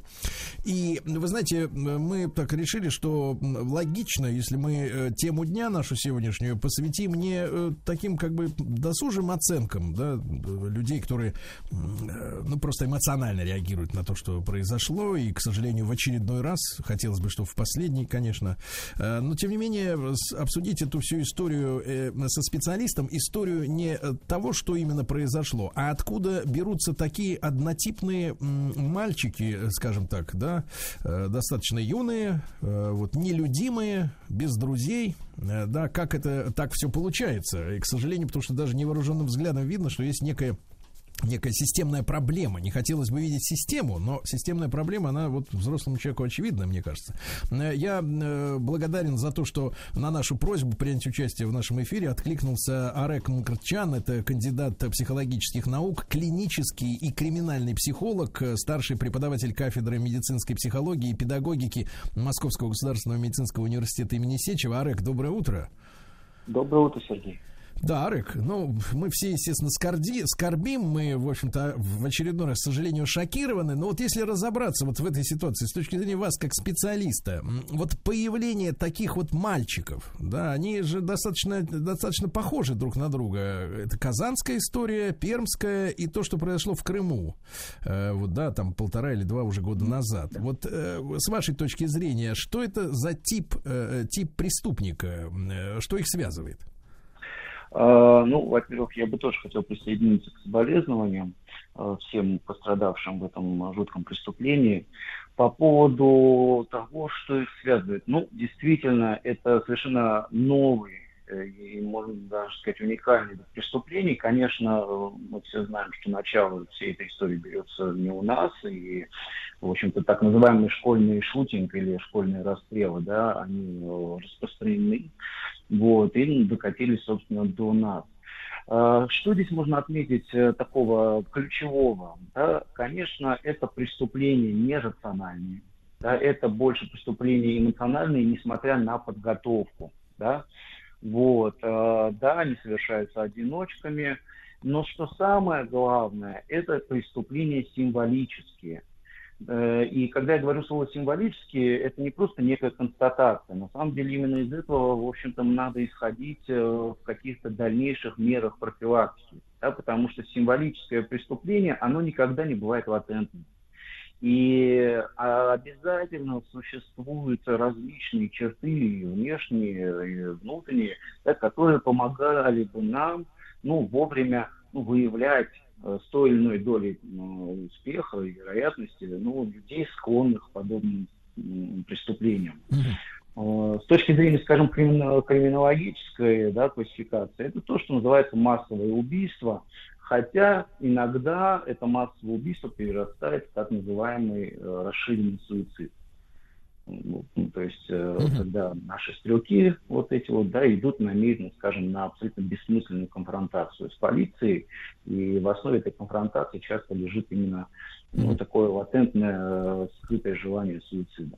Угу. Арек, а вот главный вопрос. Это э, генетическое отклонение, это заболевание некое или следствие, э, может быть, медиапространства воздействия на людей с определенным складом угу. психики, пробелы в воспитании или вот такая э, чумовая комбинация всех этих факторов? Это, это комбинация, но здесь надо опять-таки выделить опорные точки. Э, категорически, наверное, не соглашусь с тем, что это наследственные какие-то генетические вещи, связанные с заболеваниями. Понятно, что особенности личности здесь многое определяют, но просто приведу, это не мое мнение, то есть взять эти, э, вот, статистику по западному шутингу, то есть там только, если мне не изменяет память, порядка 6% Э, людей, попавших на экспертизу, были признаны невменяемыми. То есть это, если говорить э, таким простым языком, э, это люди с медицинской точки зрения нормальные. Да, многие из них находятся в очень конфликтных отношениях с реальностью. Под реальностью я понимаю не только ближайшее окружение, не только там семью. Это искаженное восприятие реальности. Вот, поэтому проблема эта полифакторная. Здесь на первый план выходят культурологические вещи, социальные, э, опыт травмы. То есть очень многие из этих стрелков, э, тех, кого довелось и обследовать, да, э, проходили в, ну, в своем прошлом опыте, имеют э, школь, ну, опыт школьной травли, вот, который вызывает ну, то, что называется ну, кумулятивным эффектом, то есть э, накапливается негативное напряжение, ну, приводящее, в общем-то, к принятию подобных трагических решений. Арек, а они э, целиком и полностью, сто процентов являются жертвами вот в тех конфликтах травматических, да, с точки зрения травли? Или э, их травили, ну, мы же все учились в школе, мы понимаем, о чем говорим, э, значит, или они являлись э, объектами по причине того, что, ну, какие-то у них были специфические э, поведенческие какие-то мотивы, да, и они привлекали к себе внимание насмешников э, чем-то вот таким странным? А, по-разному. Иногда это бывают жертвы такие пассивные, то есть это действительно люди мнительные, люди, которые вызывают к себе повышенное внимание к силу своей отчужденности, такой склонности к изоляции, иногда физическими какими-то дефектами. Иногда это жертвы провокационного характера, допустим, ну, такие, которые хотели бы оказаться в центре внимания, ну, до определенной степени. Вот. А, но в целом, знаете, вот э, то, что мы сейчас с вами обсуждаем, ну, немножко носит такой спекулятивный характер. Объясню почему. Потому что сам факт, э, то есть э, генез их виктимности, да, то есть того, как они стали жертвой, ну, здесь он немножко вторичен. Так, mm-hmm. если говорить, то вот это вот разделение, там, как они стали жертвой, оно здесь нам не очень поможет. Другой вопрос, mm-hmm. что нам бы понимать, как э, эту законсервированную виктимность да, потом выявлять. Смотрите, что происходит. Опять-таки, я отталкиваюсь от цифр. Э, преступление происходит отсроченно. В большинстве случаев ведь это люди, которые или закончили школу, или из старших классов, э, но в их э, анамнезе буллинг проявлялся там, не знаю, на уровне средней школы. Mm-hmm. Вот. И вот как вот эту латентную стадию посадить, вот что намного важнее. А почему многие родители и близкие этих э, стрелков заявляют, что ничего странного не, за, не замечали в поведении? Это невнимательность людская, равнодушие или мимикрия какая-то особенная внутри семьи? А, здесь несколько моментов. Ну, во-первых, начнем с того, что иногда это просто элементарное желание э, защитить своего какого-никакого, но все-таки своего ребенка. Вот. С другой стороны, смотрите, э, некоторые сигналы, которые подают эти люди в виде каких-то записок, каких-то форм поведения, они часто неправильно интерпретируются, и они упускают. То есть, по большому счету, может быть, даже э, самый внимательный родитель, но он не специалист, он, он не психолог, он не там, э, криминалист э, и прочее, прочее, да, он неправильно их интерпретирует. Ну, подумаешь, висит у него на стенке плакат очередного супергероя, там, не знаю, с ракетной установкой на шее. Ну, у какого мальчика такой плакат не висит, да, думает родитель. Но вот такого рода вещи, они очень, знаете, выглядят очень по-бытовому. Они выглядят как какие-то увлечения э, подростков. Да? И э, в этом смысле, да, остаются вне поля зрения. Точнее, они в поле зрения, но без должного внимания. А мы можем, мы можем сейчас, руководствуясь, естественно, э, нашей всей общей задачей, купировать подобные вещи в будущем, да, и желательно, конечно, помочь э, этим людям, которые могут потенциально стать преступниками, ну, избавиться от, э, так, так сказать, давления в школе, да, вот в средних классах, когда их делают изгоями. Мы можем понять вот по этим косвенным признакам, о которых вы говорите, Арек, ну, обратить внимание родителей, что вот какие-то вещи в поведении такого человека должны насторожить. Вот вы упомянули, да, плакаты с супергероями с ракетницей там на шее, и вроде всем мальчикам принято играть в военные игры. А есть какой-то признак, который действительно вот должен сподвигнуть родителей обратиться к специалистам, хотя бы почитать в интернете, насколько это ну, нормально? Ну, э, мы можем сейчас выделить, только заранее оговорюсь, э, эта проблема, ну, ей сейчас занимаются, и вот, э, скажем, ну, тех успехов, как достигнуты в отношении, скажем, профилирования террористов или серийных преступников, здесь пока что мы в самом начале. Но в целом, что можно здесь выделить? А, ну, пойдем от личностных факторов, да. Я уже сказал, что они в основном люди здоровые, но, тем не менее, часто э, формируется то, что мы называем такое субдепрессивное состояние. То есть это очень, э, это пониженный фон настроения, это нелюдимость, это отгороженность, в том числе и от родителей, это такой взрывной характер, то есть, э, ну, неадекватная, часто агрессивная реакция на какие-то ну, очень бытовые, скажем так, стимулы, там, ну, не знаю, мама запретила ему выйти, выйти во двор погулять, э, он маму там, не знаю, чайником швырнул. Вот. Э, с другой стороны, это особенности увлечения. Вот, допустим, э, многие западные наши коллеги выделяют такой фактор, как культ оружия. То есть это не, не обязательно владение оружием как таковым физически, но это очень большое количество интересов, сосредоточенных на насильственном решении каких-то задач. То есть это увлечение там, э, стрельбой, это увлечение, опять-таки, шутерами какими-то компьютерными. Вот. Э, а, далее что можно выделить? Ну, эм, элементы педагогической запущенности, они здесь тоже э, время от времени имеют место. То есть это отсутствие там, доверительных отношений в семье или конфликтные отношения в семье между там, братьями, сестрами. То есть вот такого рода ну, черты, их можно выделять, но еще раз повторюсь, э, вот комплекс этих черт, он очень подвижный. Поэтому если мальчик сидит э, все время играет в компьютерную игру, то, конечно, тянуть его на профилактическую беседу в полицию, ну, наверное, все-таки немножко неосмотрительно. Но вот такое настроение, какие-то мысли, вот, э, знаете, их еще что это выделяет? У них очень обостренное чувство справедливости, очень такое своеобразное видение этой справедливости. Понимаю. Понимаю, да.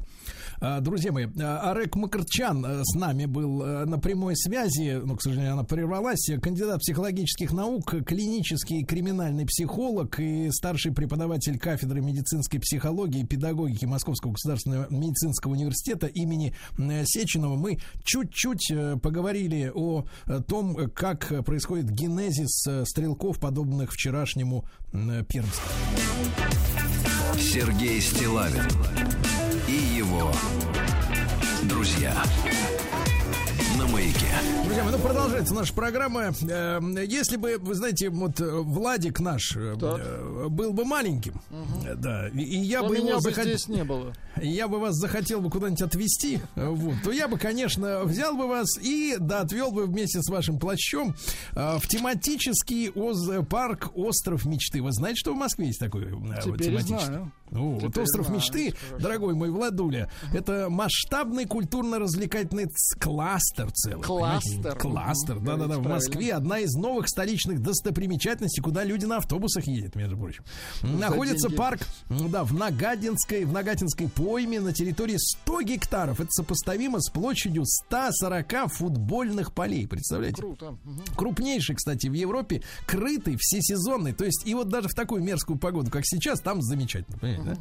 да? Да, с захватывающими дух аттракционами, мультипликационными героями, 9 сказочных миров, э, более 20 аттракционов, яркие шоу-программы, интерактивные развлечения, тематические кафе, не просто что-нибудь съесть, а тематические, магазины, наконец, да. С нами на связи генеральный директор парка «Остров мечты» Борис Пищик. Борис, доброе утро. Доброе утро. Да, Борис, ну а вот, да-да-да, доброе утро. Как создавался ваш ландшафтный парк? История ведь такая протяженная во времени, да? Ну, концепция возникла достаточно давно, и понимая, что в Москве нужно строить ландшафтный парк, соответствующий мировым стандартам, были приглашены крупнейшие европейские дизайнеры, агентство Land Милана, была разработана концепция всего парка, он сам по себе ландшафтный парк, это более 44 гектаров, Поэтому это такой абсолютно цивилизованный, сделанный европейский ландшафтный парк с развлечениями для граждан именно на воздухе, для гостей, для наших любимых горожан, для А есть ли вот у него какие-то особенности в отношении подобных объектов в мире? Ну, мы сделали ландшафтный парк, который разбит на два больших сектора, северный и южный. Северный это такой, с одной стороны, более спокойный парк для отдыха э, без, без активности, тот, кто хочет полежать, поотдыхать, но при этом из-за того, что мы находимся на полуострове окружены со всех сторон Москвой рекой, организованы марс, вот, водные активности в этом году мы открыли, и яхтенную детскую школу, и школу, э, соответственно, там, такую навигационную тоже детскую. А есть очень большой южный парк, который более, большее количество активности, более 5000 квадратных метров водная эспланада – которую граждане наши, уважаемые гости, с большим удовольствием использовали для загара. потому что там более 200 жезлонгов у нас организовано. Кафе, которые тоже очень любимы были горожанами в этом году. Поэтому вот такая у нас разнообразная возможность и активно отдохнуть, и спокойно полежать, позагорать. Борис, ну вот э, детишки их смены это здорово, это замечательно. А есть ли у вас просто спортивные площадки? Ну вот э, Владик наш любит э, гандбол. Ну, гандбольные площадки мы, к сожалению, пока не организовали, возьмем на вооружение. Но у нас есть баскетбольные, футбольные площадки. И в этом году, например, у нас практически постоянно проходили какие-то турниры. В забеге проходили, соответственно, по большой территории нашего парка, прочие спортивные активности. Например, Red Bull в этом году у нас проводил стрит-баскетбольный турнир на наших площадках. Более с большим успехом. И нам очень понравилась такая практика, будем обязательно продолжать. А э, делаете ли вы что-то специально вот именно к выходным, э, чтобы, как говорится, в уикенд э, можно было с семьей, например, приехать и как-то вот принять в чем-то участие таким тематическом? Ну да, весь все это лето у нас проходил фестиваль яркого цвета, лето яркого цвета, и каждые выходные обязательно были активности для детей, какие-то образовательные, какие-то спортивные активности. Ну и, соответственно, в этом году мы попробовали практику проведения уличных э, концертов. А, тоже очень понравилось, много очень гостей было. Вот в этом году закрыли мы концертами Димы Билана и группы «Градусы». Планируем в следующем году продолжать эту практику. Мне кажется, она очень эффективна. Все это бесплатно, поэтому мы каждый, каждые выходные приглашали горожан отдохнуть в парке и послушать музыку, поразвлекаться. Так, э, Борис Пищик, генеральный директор э, парка «Остров мечты» с нами на связи. Борис, а вот в такую мерзопакостную погоду, как сейчас, вот что у вас можно делать? Ну, к сожалению, ну, вот до последнего момента мы имели удовольствие приглашать наших друзей и гостей в летний кинотеатр, который пользуется у нас огромной популярностью. К сожалению, такая погода не позволяет это делать. На этой неделе мы его закрываем. А, соответственно, в этот момент как раз самым приятным местом для наших гостей является крытый тематический парк, который вы уже упомянули, который работает круглогодично, и независимо от погоды, там можно провести время и поразвлекаться, и покататься теперь уже на 30 аттракционах.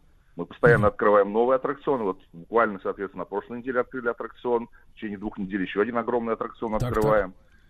А, так а тот, поэтому... вот, Борис, а расскажите нам про тот, который лично нравится вот, вот вам, вот самый захватывающий. Вот на что обратить внимание? Ну, в данной ситуации, знаете, как-то нет, нет нелюбимых детей в этой ситуации у меня. Поэтому все аттракционы любимы. Есть аттракционы, которые действительно захватывающие. И мы видим, что и не только дети, но и подростки, и взрослые с удовольствием катаются на аттракционах. Это одна из самых экстремальных больших катальных гор, темная катальная гора, где вы погружаетесь в абсолютный мрак и там катаетесь, иногда попадая в сюжеты мультфильма персонажей, которые живут в, этом, в этой тематической зоне, в черепашке ниндзя.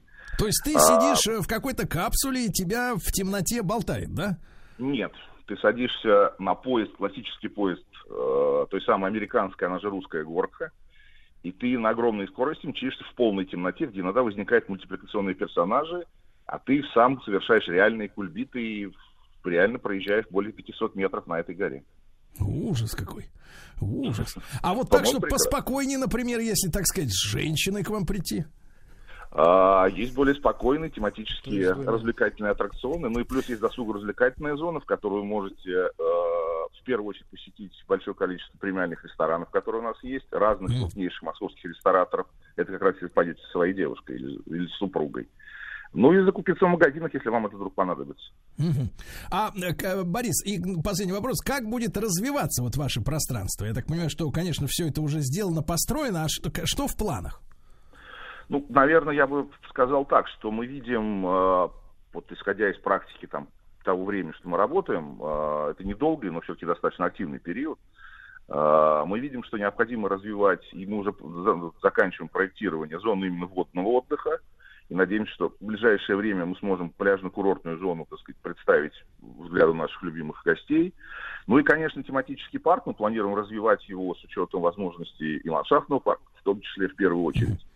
Поэтому вот в этом направлении активно двигаемся, проектируем и работаем с нашими ну, партнерами, зарубежные коллеги. Да, прекрасно. Друзья мои, Борис Пищик, генеральный директор парка «Остров мечты», был с нами на связи. Сергей Стилавин и его друзья маяке. Друзья мои, в этой части эфира будет у нас с вами разговор важный, непростой. Вот ты, Владик, кем хочешь работать? Я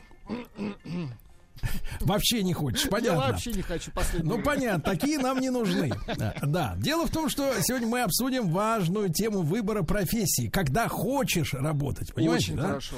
И с этим вопросом ежегодно сталкиваются сотни тысяч выпускников. И не только. Вот в современном мире мы пришли к тому, друзья мои, что сменить сферу деятельности можно практически в любом возрасте, даже в вашем, Владик. Если И есть для желание, этого сейчас существует огромное количество возможностей. Конечно же, в век технологий одним из самых востребованных направлений является сфера IT. Точно. Знаете такое слово? Ну, IT. конечно, конечно. А, Спрос на IT-кадры сегодня крайне высок. И вот что интересно, компании цифровой экономики ощущают острую нехватку специалистов. По разным оценкам, м, по стране в целом дефицит айтишников от 500 тысяч до миллиона человек ежегодно. Вы можете себе представить? много. Да, высокая востребованность так называемых профессий цифровой экономики подтверждается большим числом незакрытых вакансий в IT-сфере, в которой уровень зарплат, кстати, является одним из самых высоких в стране. А работа-то не пыльная в буквальном смысле слова. Понимаете? Это не вам решать, не огромный, пыльная, огромный дефицит кадров, в свою очередь, мешает росту рынка. И в связи с этим государство наше предпринимает экстренные меры, в том числе и в рамках федерального проекта «Кадры для цифровой экономики», национального проекта «Цифровая экономика», да. И по данным опроса, например, проведенного порталом ХХРУ, м, Нехватку кадров э, в качестве барьера к цифровизации бизнеса сегодня называют представители 62% компаний. Если в среднем в России на одно рабочее место приходится 6 соискателей, так? На одно рабочее. Вот на ваши 6 еще стоят за углом. Так, так, так, то то в IT. IT-сфере показатель не выше двух-трех. Понимаете? Специалистов мало. Как будет решаться этот вопрос? Какие меры предпринимаются сейчас для обеспечения компаний квалифицированными кадрами в ближайшем будущем? Вот мы сегодня это с вами обсудим, но хочу вам напомнить, что наш эфир выходит при поддержке национального проекта «Цифровая экономика». Основная цель федерального проекта – обеспечить подготовку высококвалифицированных кадров для цифровой экономики. И сегодня у нас в гостях на связи с нашей студией Юлия Горячкина, заместитель директора по направлению кадры для цифровой экономики организации «Цифровая экономика». Юлия, доброе утро. Доброе утро, друзья. Здравствуйте. Да. Юлия, ну вот э, в июле стартовал прием заявок от наших сограждан на участие в проекте «Цифровые профессии». Да? И в рамках этого проекта можно получить дополнительное профессиональное образование. Вот скажите, пожалуйста, кто может э, в этом э, проекте принимать участие? Только технари, кто, например, там окончил радиоэлектронные институты, да-да, или вот себя попробовать может любой гражданин, да. Уважаемые друзья, во-первых, еще раз всем доброе утро, отличного дня. В связи с тем, что ливни, хочется всегда улыбаться. Ну а я улыбаюсь старту проекта «Цифровые профессии». Это действительно проект в рамках федерального проекта «Кадры для цифровой экономики». И отвечая на ваш вопрос, могу ответить, что благодаря этому проекту граждане России могут получить дополнительное профессиональное образование на привлекательных условиях э, в формате софинансирования с поддержкой от государства в размере 50% стоимости обучения. Кто же э, будут эти счастливчики? Это граждане России, старше 16 лет, которые имеют э, диплом о среднем профессиональном или высшем образовании. Соответственно, по результатам обучения в 2021 году диплом э, о профессиональной переподготовке смогут получить более 5 тысяч россиян. Еще 20 тысяч человек смогут приступить к обучению и завершить его в 2022 году. Поэтому, мне кажется, очень привлекательная история. А, Более того, хочу отметить, что обучение проходит в комфортном онлайн-формате на курсах э, таких э, громадных организаций, как Нитология, ИТМО, Сберуниверситет, а, Яндекс Практикум, Университет Иннополис, Geekbrains и так далее.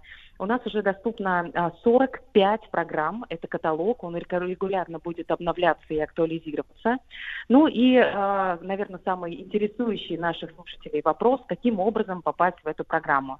Необходимо подать заявку на сайте profidigital.ru, без всяких пробелов, без всяких а, точек, profidigital.ru, и оплатить 50% стоимости обучения. Вторую половину, соответственно, внесет государство. Ну и э, бюджетное самофинансирование проекта «Цифровые профессии» реализует Минцифры России, оператор проекта «Университет 2035». Ну и мне, как представителю ОНО «Цифровая экономика», очень рада приветствовать, очень радостно приветствовать в данной программе э, такой крупный и шикарный бизнес, который сможет э, помочь нашим гражданам получить цифровые компетенции. Так, Юля, не могу не спросить, а экзамены, так сказать, вступительные есть там какие-то? Нет, на самом деле вступительных экзаменов нет, но есть определенная оценка а, ваших навыков. Конечно, будет а, проверка а, всех ваших данных, то есть это и паспортные данные, и всякие а, важные персональные данные. И, как я уже сказала, необходимо представить диплом о среднем профессиональном или высшем образовании. Но а, система выстроена таким образом, что вы пройдете независимую оценку компетенции, и, возможно, вам даже а, будет предложена определенная программа, которая а, еще больше укрепит вас в цифровом мире. Ну, а какие вот э, самые популярные на данный момент профессии вы можете назвать? Э, куда, куда стремятся вот участники этой программы? А, смотрите, на самом деле сейчас а, в каталоге 53 программы. Я уже говорила, что это такие большие, крупные а, ребята, как 1С, Металлогия, Яндекс Практику. В ближайшее время имена компаний, как Geekbrain, Skill Factory, Skyeng, New, Плехановский университет, Алтайский государственный университет, Томский государственный университет, они говорят сами за себя. С точки зрения направлений, по каким программам можно обучиться, это самый-самый топ, можно сказать. Это большие данные, искусственный интеллект, кибербезопасность, новые производственные технологии, программирование, промышленный дизайн и 3D-моделирование, разработка компьютерных игр и мультимедийных предложений, сенсорика, компоненты робототехники, цифровой дизайн, цифровой маркетинг, медиа и так далее. В общем и целом мы, конечно же, сделали исследование. На данный момент а, у нас а, явный дефицит кадров как минимум миллион программистов, поэтому основная цифровая компетенция, которая будет прививаться на, в рамках данной программы, это, конечно же, умение программировать. Юлия, а тогда вопрос. А сколько в среднем вот длится период обучения, например, чтобы ну, человек начал сам уже программировать? Смотрите, на самом деле это уникальная история с точки зрения коллаборации образовательных учреждений, государства и бизнеса. У нас э, по правилам проекта программа обучения э, длится 250 академических часов. Есть программы, которые длятся минимальные 250 часов, а есть те, которые получаются а, в формате 580 часов.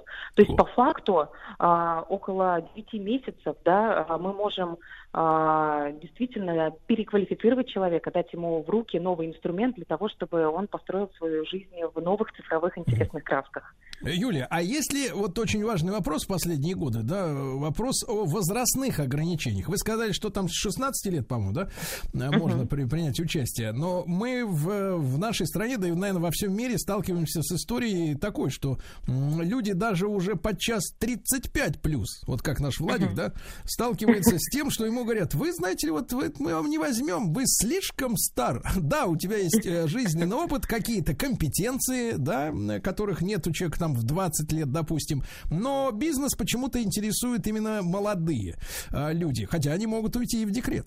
Вот, э, в этом смысле вот какие-то именно возрастные препоны существуют для э, великовозрастных?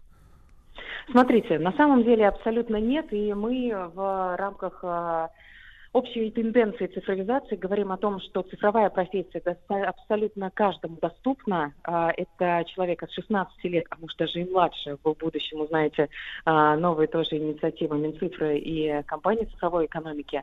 Но даже разметчиком данных а, способен стать любой пенсионер от 65. Поэтому я уверена, что у Владика будет профессия в будущем, и он останется действительно на ну коне ну, в нашей цифровой прекрасно. экономике. Порешали судьбу Владика Владика, хорошо, хорошо. а что Сергея судьбу порешать, Минуточку, минуточку. Так вот, хорошо, следующий вопрос, следующий. Но ведь, Юлия, для того, чтобы вы говорите, там и 250 часов, и 580 часов, да, некоторые программы длятся, обучение, а, нужны же преподаватели, преподы. Вот э, как, как решен вопрос с кадрами, откуда их взяли, чтобы такое количество людей учить?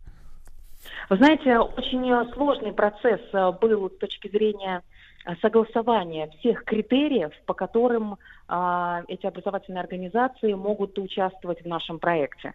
И в рамках рабочей группы а, кадры для цифровой экономики, которую возглавляет Борис Георгиевич Нуралиев, а, руководитель фирмы 1С, а, проделана большая работа. В общем и целом я наших уважаемых граждан могу а, действительно уверить, что учитывались компании из рейтинга крупнейших этих компаний, а, которые возглавляют рейтинги высшей школы экономики при подготовке IT-специалистов. А, поэтому принимались программы профессиональной переподготовки длительностью от 250 академических часов. Но и а, я еще раз говорю, что здесь представлен очень крупный бизнес и крупные образовательные организации. Поэтому я уверена, что наша цель достигнута, и в этих организациях действительно мы можем ручаться, что преподают высококвалифицированные педагоги. И, конечно, а, самая уникальная фишка данного проекта, что мы привлекаем к преподаванию преподавателей-практиков, то есть людей, которые, понимаете, на кончиках пальцах ощущают э, э, тенденции, ощущают профессию и, конечно же, свое мастерство, как великие сенсеи, могут передать своим подаванам.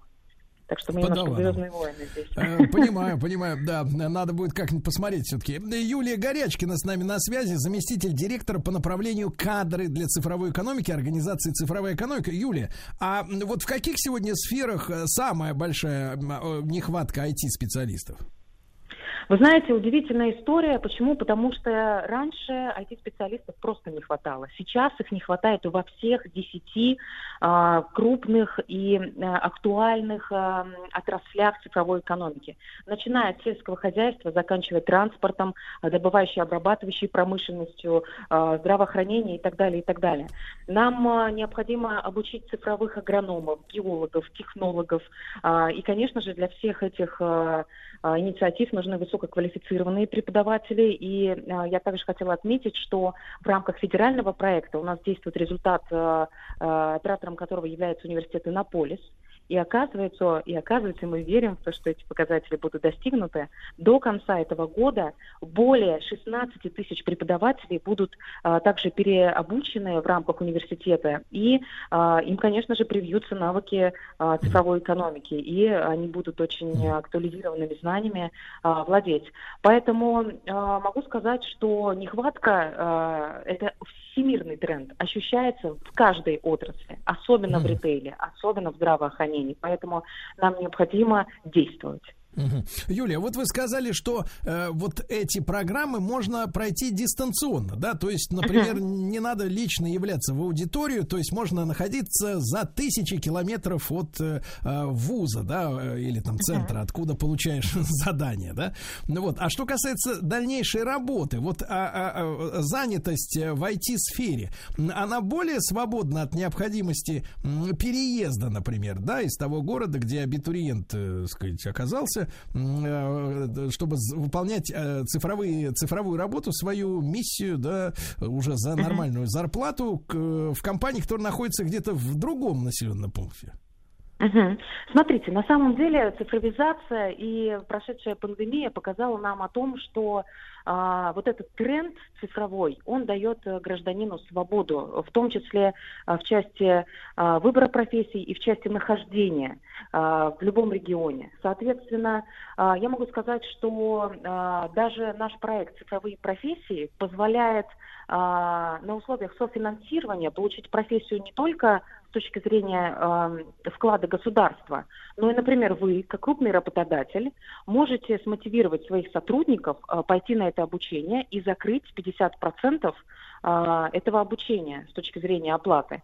В связи с этим э, я, отвечая на ваш вопрос, говорю о том, что э, вы можете находиться в абсолютной э, любой точке э, города, точке страны, а, для того, чтобы спокойно и красиво выстраивать свою траекторию развития в области а, цифровых профессий. Это очень важно, выстроить траекторию, да-да-да. Юлия, ну и какие есть планы по развитию проекта вот э, на ближайшие там 2-3 года, и какие новые направления планируется открыть? Смотрите, а, в, за 4 года реализации проекта мы планируем обучить по IT-программам не менее 113 тысяч человек. И э, самый интересный спойлер для наших э, слушателей. Могу сказать, что э, Минцифры России совместно с компанией цифровой экономики готовит также и сюрпризы для наших э, младших э, э, граждан. Это школьники 8-11 класса. Дополнительно для них будет организован двухлетний курс обучения по IT-профессиям. Поэтому в связи с этим, а, например, такие инициативы, как урок цифры, которые стартует оно цифровая экономика совместно с компаниями, да, где просто мы э, действуем с точки зрения ранней профориентации. А если уже ребенок достиг э, э, такого возраста и такой осознанности, что он действительно хочет э, связать свою жизнь с цифрой, э, я думаю, что данная инициатива по двухлетним курсам обучения это очень неплохой шанс для наших юных граждан также получить цифровую профессию. Юлия, а если вот так вот по-человечески, как говорится, по-людски поразмышлять, то вот к этим новым цифровым профессиям более предрасположены, вот с вашей точки зрения, вы uh-huh. очень девушка обаятельная, и голос у вас очень приятный. А вот скажите, вот эти люди из цифровых профессий, это вот интроверты, как правило? Потому что когда представляешь себе программиста или айтишника, да, как правило, рисует образ э, черный капюшон, черный рюкзак, молча идет, вот, э, ни с кем не разговаривает, весь есть там где-то в цифре. Вот э, я имею в виду, чтобы нашим людям, э, которые заинтересуются вашей программой и отправятся на сайт цифровые профессии.рф, да, вот есть русский вариант, да, uh-huh. цифровые профессии.рф, и попытаются найти себя, например, да, независимо от возраста в цифровой экономике, то вот, может быть, вы понимаете, вот какой склад характера более предрасположен к этой профессиональной деятельности, или она многообразна, и, в принципе, люди, люди с разным темпераментом могут себя вот найти в этом этой новой сфере? А, Сергей, вы знаете, я как во втором образовании педагог-психолог могу точно сказать э, о вот, структуре личности людей, которые заинтересованы в цифре. Конечно, а, мы можем э, представить, что это такие интроверты, немножко шизоидного характера люди, которые все в своем мире, и самое главное, что они хотят делать, это сидеть под теплой лампой где-то в углу, в углу комнаты. Но на самом деле я вам хочу сказать, общаясь с крупным бизнесом, крайне не хватает людей-экстравертов, крайне не хватает хватает людей, которые могут, а, например, быть переводчиками с вот этого птичьего а, языка программистов а, на язык заказчика. И эти люди действительно должны обладать такими компетенциями, как э, коммуникабельность, открытость, критическое мышление и так далее. Поэтому, опять же, отвечая на ваш вопрос, я считаю, что сейчас, в наше время, ну, происходит какая-то реально магия. Поэтому любой человек, независимо от того, экстраверты, эллиптоид, шизоид, там, не знаю, истероид, кто угодно, но главное, чтобы, конечно, со здоровьем все было хорошо, а, ты можешь найти себя в цифровом мире, ты можешь быть разметчиком данных, а, спокойно сидеть за компьютером и а, помогать а, крупному бизнесу и помогать вообще цифровой экономике с точки зрения разметки, да, то есть спокойно тебя никто не тревожит, ты просто сел, как говорил, под своей теплой лампой. Или наоборот, ты можешь показать все свои компетенции общения, а, выстраивания деловой коммуникации, переговоров, если ты э, примешь решение идти дальше.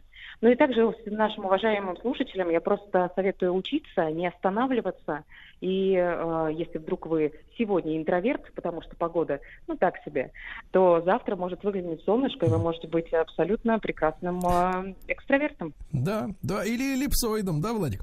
Вот. Э, друзья мои, ну что же, с нами на связи была Юлия Горячкина, заместитель директора по направлению кадры для цифровой экономики, организации «Цифровая экономика». И в завершении нашей беседы хочу вам напомнить, друзья мои, что в рамках проекта «Цифровые профессии» можно получить дополнительное профессиональное образование. Принять участие в проекте «Цифровые профессии» могут граждане трудоспособного возраста, имеющие образование не ниже среднепрофессионального, э, с корочками. Обучение будет проходить э, в онлайн-формате, то есть вы у себя дома, они у себя. Э, и доступно жителям всех регионов России. Для участия в проекте необходимо до конца года подать заявку оплатить 50% стоимости обучения, это половина, напомню. Вторую половину за студента внесет государство. Обучение проводится в рамках федерального проекта «Кадры для цифровой экономики», национального проекта «Цифровая экономика». Ну, а все подробности, о чем мы еще не успели поговорить с Юлей, читайте на сайте, по-русски пишите прямо в адресной строке цифровые профессии.рф. Юлия, большое спасибо, до новых встреч. Большое спасибо, до свидания. В конце концов, имею право узнать, а? Золотой мой, что-что, а право-то вы имеете. Право имею. Друзья мои, сегодня наша программа послужит доказательством тому, что юристы это тоже люди, эмпатичные, сочувствующие, да, и умеющие переживать. Александр Арутюнов, председатель Московской коллегии адвокатов Арутюнов и партнер, доктор юридических наук. Александр, доброе утро. Да. Доброе утро. И мы, когда некоторое время назад вот с Александром рассматривали письмо одной нашей слушательницы, вы помните, Владик, когда живой муж у Да, да, женщины, да. жены... Обкрадывал, отвратительно. Да, жену свою обкрадывал. Вот, э, автомобиль продал помимо ее воли, за которую она выплачивала кредит. И пошла наша прекрасная женщина в полицию, а там ей говорят, что? Муж? Мы ваше заявление не принимаем. Вам отсюда прямо в суд. И выяснили мы такой интересный момент, да, с Александром Арутюновым, что э, имущество, которое э, находится вот в пользовании законных супругов, оно не может быть украдено супругами. Это абсурд. Потому что они как бы по закону считаются одним целым. Муж да жена одна сот... А, не то. Отставить. Так вот, ну и, соответственно, э, соответственно, кражи быть не может, поэтому расследовать полиция дело о том, как муж умыкнул у жены, что-то невозможно. Мы, в общем-то, удивились такому раскладу, но вот я еще раз напомню, Александр Рутюнов э, живой и сочувствующий человек, и он сам предложил э, ну, сегодня продолжить разговор по этому письму нашей слушательницы, потому что есть еще несколько важных моментов, да? Э, Александр, тогда первый это вариант. А куда же тогда обращаться, если родной муженек вор? Сергей, она ведь правильно сделала, когда обратилась в суд. Так. Вот подача заявления в полицию была бесперспективной. И то, что сделала полиция, это вполне законно. Но она обратилась еще и в суд. Это гражданско-правовые отношения. Муж и жена делят свое имущество. Куда нужно идти? Не в полицию, а в суд. Что она, собственно говоря, и сделала. Это правильно. А терять время в полиции ей не нужно было. Я не знаю, был у нее адвокат или юрист. В общем, ей, видимо, никто не посоветовал. И она в итоге пошла в полицию, что, в общем-то, было бессмысленно. Я думаю, что сейчас в суде она все-таки каких-то результатов добьется. И я в прошлый раз говорил, и сейчас поддержу ее в том смысле, что Безусловно, то, что они нажили совместно во время супружеской жизни, делится поровну, пополам. Что суд, я не сомневаюсь в этом, и сделает. Так, ну, Александр, ну вот в той ситуации, где муж умыкнул машину, э, я что понимаю теперь с ваших слов, что единственный выход в данной ситуации это просто развод. То есть э, никакие органы не могут обязать э, одного из супругов внутри брака м, возместить, так сказать, вот это самоуправство по продаже машины, да, машины, правильно? Правильно. Никто не может, кроме суда. Суд этот вопрос разрешит. Так, а как? Вот э, какая, как ваша практика показывает вот в подобных вещах, когда один у другого стырил, э, вот и продал? Вы знаете, я бы, может быть, и не использовал такое резкое слово «стырил» по одной простой причине. Дело в том, что в этой машине, два, у этой машины, вернее, два собственника. Половина машины принадлежит мужу, половина машины принадлежит жене. И поэтому этим и руководствуется полиция. Полиция не считает, что машину стырил муж. Полиция понимает, что половина машины принадлежит мужу. Как же полиция будет возбуждать уголовное дело в отношении мужа за то, что он стырил машину? Нет, конечно. Полиция и говорит, нет, это гражданско-правовые отношения, идите в суд, пусть гражданский суд разрешает вопрос раздела имущества. Мгм. А вот чем надо подкрепить, Александр, свою позицию? Вот э, как э, выстроить доказательную базу или как-то свидетелей каких-то подтянуть? Кто таким свидетелем может быть?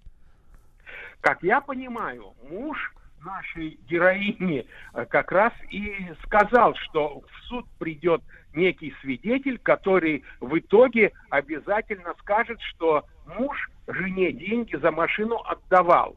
Но дело в том, что свидетель свидетелю рознь. Вы знаете, я много видел свидетелей, которые, которые перед дверями суда были орлами, а когда приходили непосредственно в суд, вставали за свидетельскую трибуну и их предупреждали об уголовной ответственности за дачу заведомо ложных показаний, они, э, что называется, сдувались.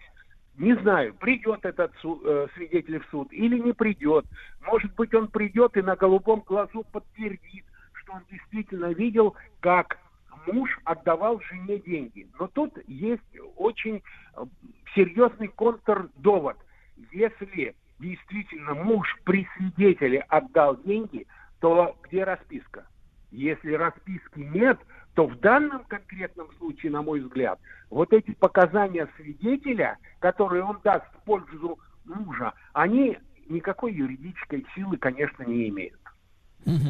Александр, а насколько это вот э, распространенная сейчас практика в России, когда э, муж жене или жена мужу расписки дает за полученные баб баблишко?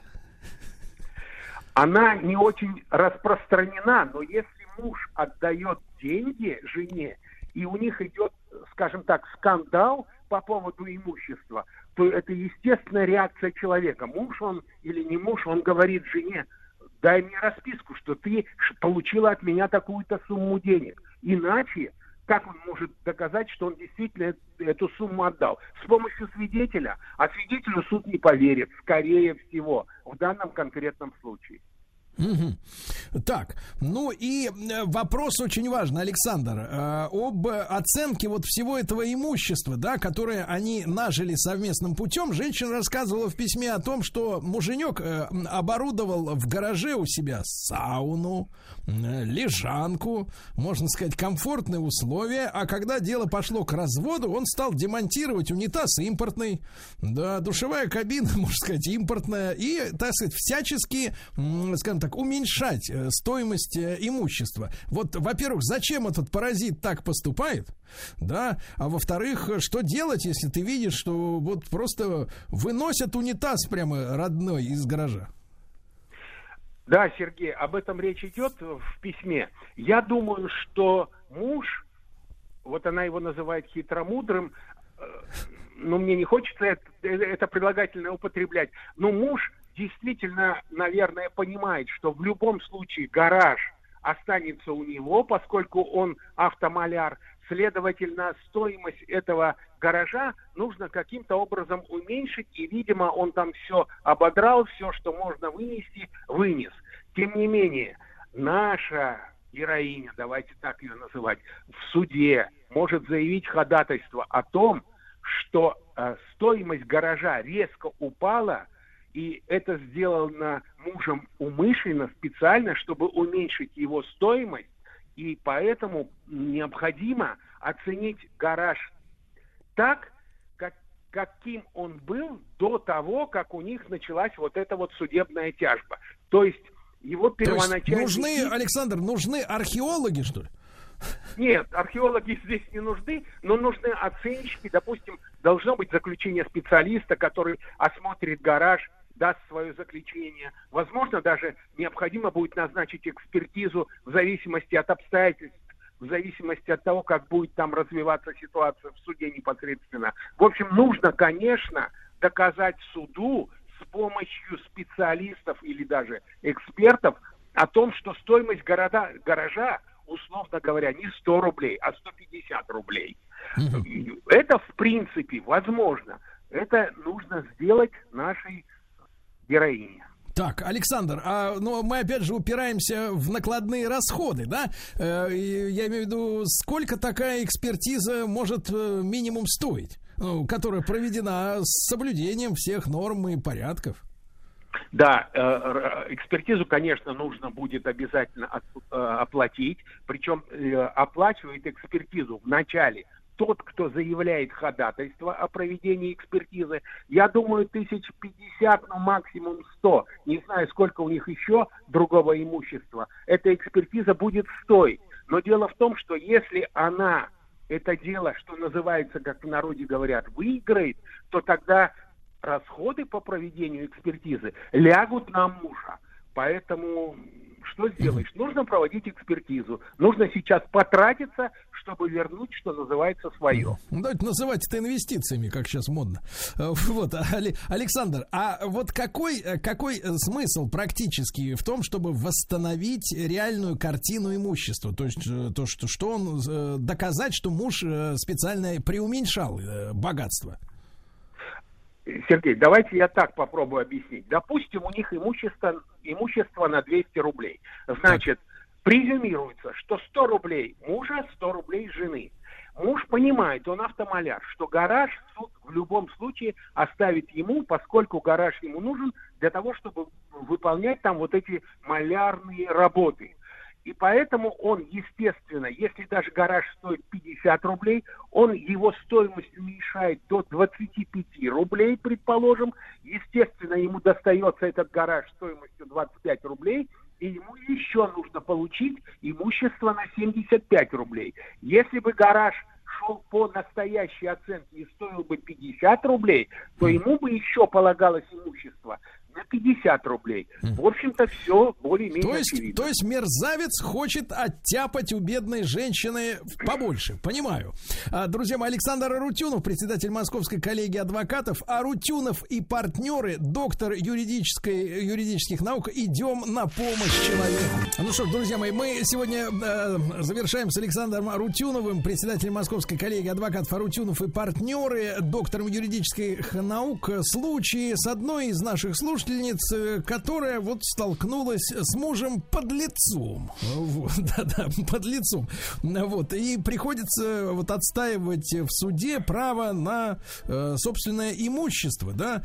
Э, честно говоря, вот э, после нашей предыдущей программы я столкнулся, Александр, с таким шквалом, наверное, народного разочарования в самой системе брака. К сожалению, да, потому что, судя по всему, выяснилось, выяснилось, что вот как у нас подростки, я так понимаю, до 16 лет гадость сделает, а ни за что не отвечает. Вот сегодня был случай, там угнал машину 15-летний, черт. И все, а уголовное дело завели, осудить его нельзя. Он типа маленький, ребеночек маленький, да. А брак уже взрослым людям, совершеннолетним и дееспособным, дает возможность, так сказать, подтыривать друг друга, да. И, собственно говоря, э, как-то вот в обычной ситуации были бы они чужими людьми. Ну, по большому счету, его сразу в автозак и в этот э, в, в, в обезьянник, правильно? А тут живет, ходит на свете, гадина жирует. Да. Александр, ну а с вашей вот с вашей, из вашего опыта, насколько вот эта история с э, дележом имущества, с мухляжом разного рода э, распространена при распаде семейных союзов?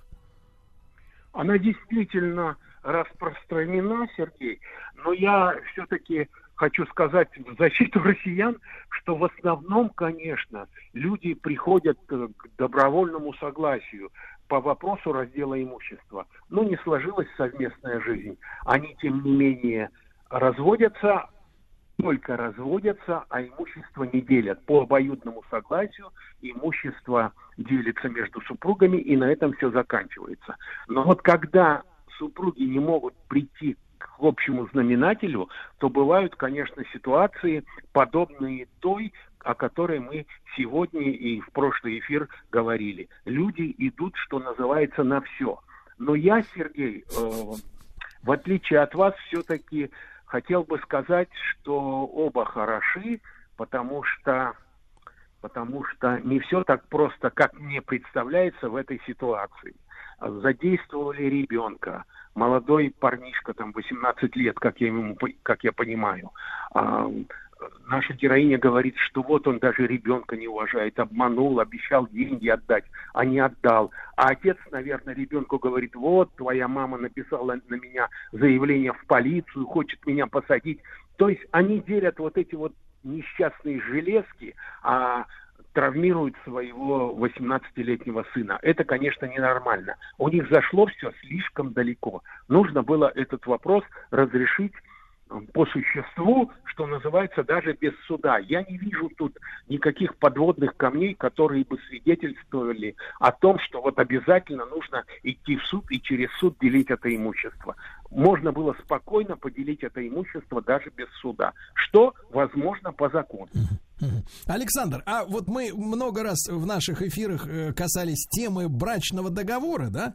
Э, э, может ли он как-то облегчить вот эту вот всю историю? Ну, например, например, обеспечить гарантии прав на какие-то железки, да, закрепить их за одним из супругов, чтобы вот эта вот коллизия, да, когда все вокруг советское, все вокруг общее, как говорится, все вокруг мое, чтобы вот так вот не травмировались граждане, чтобы прописали все, машина моя, все, не имеешь права с ней ничего делать. Вы знаете, брачный договор, брачный контракт – это выход из положения. Я оцениваю этот институт положительно, это правильно, и это нужно всегда делать.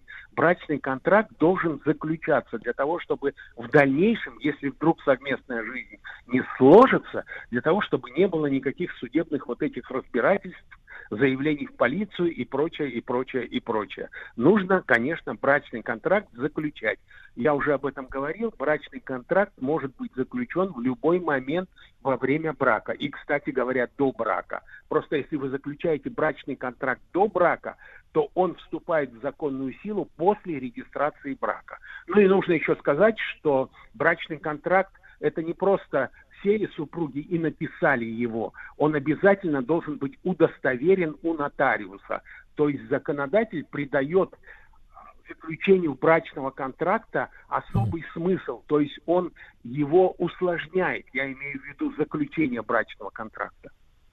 Александр, а э, у нас есть какие-то, могут быть противоречия между общим законодательством и этим контрактом, э, которые сделают эту бумажку, ну, в принципе, в какой-то ситуации никчемной?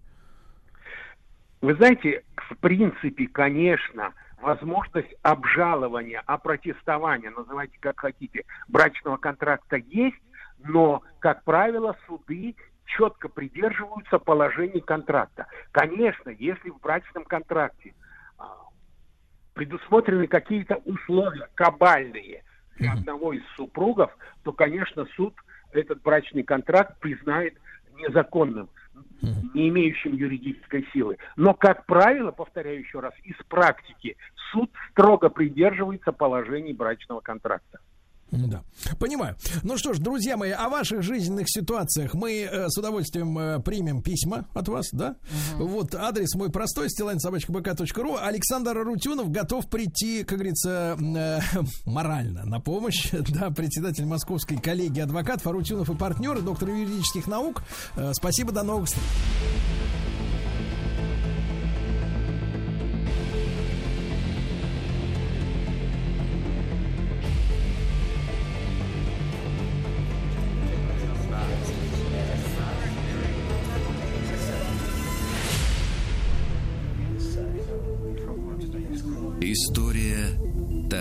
Тайных обществ. Друзья мои, ну вот и долгожданный Дмитрий Алексеевич Гутнов, профессор Московского государственного университета, доктор исторических наук, главный разоблачитель тайных обществ во Вселенной. Дмитрий Алексеевич, доброе утро. Сергей, здравствуйте, дорогие радиослушатели. Ну уж вы меня, конечно, представили. Ну да. Значит, э, сегодня мы с вами поговорим э, о тайных обществах наполеоновской эпохи, собственно говоря, на территории Франции, оккупированных э, французами стран. Как раз в то же самое время это было примерно, когда наши доморощенные заговорщики вот составили свой окончившийся э, смертью Павла I заговор э, против, э, так сказать, э, нашего императора.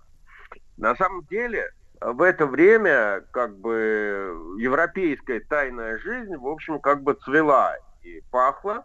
Э, на волне французской революции появилось довольно много разного рода тайных организаций, о некоторых я из них уже рассказывал, но здесь бы я хотел остановиться на такой вот вещи, которая вот до, до сих пор чувствуется. Дело в том, что э, после Великой Французской революции, проигравшие в борьбе с э, революционной властью французские реалисты, значит, э, после своего поражения попытались каким-то образом проанализировать причины своего поражения и вообще причины Великой Французской революции. А, и, ну, поскольку они были сами плоть от плоть представителями своей эпохи и своих классов и своего времени, то ясное дело, что они не могли объективно на это дело смотреть и э, как бы все время скатывались на какие-то конспирологические теории э, и оставались в плену своих собственных иллюзий. В общем, как сказал то ли Толейран, то ли Наполеон, знаете, он сказал как бы э, по поводу австрийских генералов, ничего не забыли, ничему не научились. Вот, mm. вот эта вот фраза очень характерна для французских роялистов появилось несколько трудов, э, претендующих на научность, а которые на самом деле являются собранием и коллекцией разного рода конспирологических идей и теорий, которые до сих пор, до сих пор уже 200 лет прошло, э, используются вот любителями конспирологии для объяснения тех или иных исторических явлений. Я должен пару слов сказать об этом деле, чтобы э, было понятно, откуда ноги растут от всего современной конспирологии. 1797 году французский писатель а, Агюстен де Баруэль а, издал два тома совершенно легендарного трактата, в котором доказывалось, что за всеми революционными потрясениями Европы стояло общество баварских иллюминатов, которое вот было настолько изощренным и настолько, значит, дально, дальновидным, что они сначала внедрились в ряды европейского масонства, и через них, через масонов, осуществила свои коварные замыслы переустройства э, европейского континента.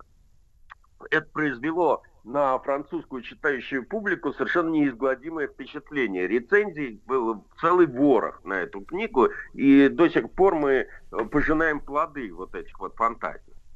А соотечественник, значит, этого э, Буреля, Шарль Луи э, Гасикур, в книге «Гробница Жака де Мале», одно название, понимаете, какое, э, вообще ударился в телеологию и выдвинул совершенно потрясающее воображение теорию, которая, кстати говоря, до сих пор эксплуатируется Голливудом, э, значит, о том, что масоны свергли французскую монархию в отместку за уничтожение ордена тамплиеров. Понимаете? И вот дух Жака де Мале, значит, он как бы над нами продолжает витать и требовать отмщения. А, э, значит, э, э, надо сказать, что англичане, которые наблюдали за событиями за каналом, так сказать, со скрытым, с, с, с смесью ужаса и самодовольства, что у них такого нету, значит, э, э, тоже присоединились к этому хору. Причем тут был довольно смешной эпизод. А, был такой, значит, фран... этот шотландский писатель Джон Робинсон, который э, написал труд, в котором доказывал, вообще говоря, труд сам назывался «Доказательство заговора против всех религий и правительств Европы, подготовленного на тайных собраниях масонов, иллюминатов и читательских обществ. Обращаю ваше внимание, читательских обществ. Значит, э, Робинсон э, да, утверждал, что за всеми этими социальными потрясениями европейскими, опять же, стояли все эти вездесущие иллюминаты, которые проникли в масонские ложи. Но по иронии судьбы, сам Робинсон был масоном шотландского обряда, и свою книгу он писал с определенной целью. Причем эта цель не имела отношения к э, тому, чтобы пугать читающую публику, а он хотел на примерах из истории континентального масонства наставить своих британских, так сказать, этих собратьев по, по ложе масонской, значит, отойти от участия в политике и заниматься вот классическим таким, значит, образовательно-просветительским масонством. Но в итоге получилось, как всегда, нечто иное. Значит, до, и до сих пор труды этого Э, Робинсона, значит, вот обильно цитируются сторонниками разных конспирологических теорий.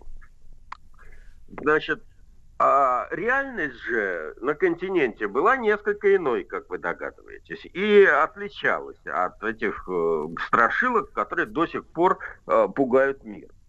Значит, э, конечно, тайные общества никуда не делись, и более того, они распространились во многих частях Европы, Европы по мере распространения французского влияния, причем не только политического, но и аккуратного, но и, но и военного тоже. Мы же с вами помним, что французская революция недолго задержалась в своих в границах э, Франции, понимаете?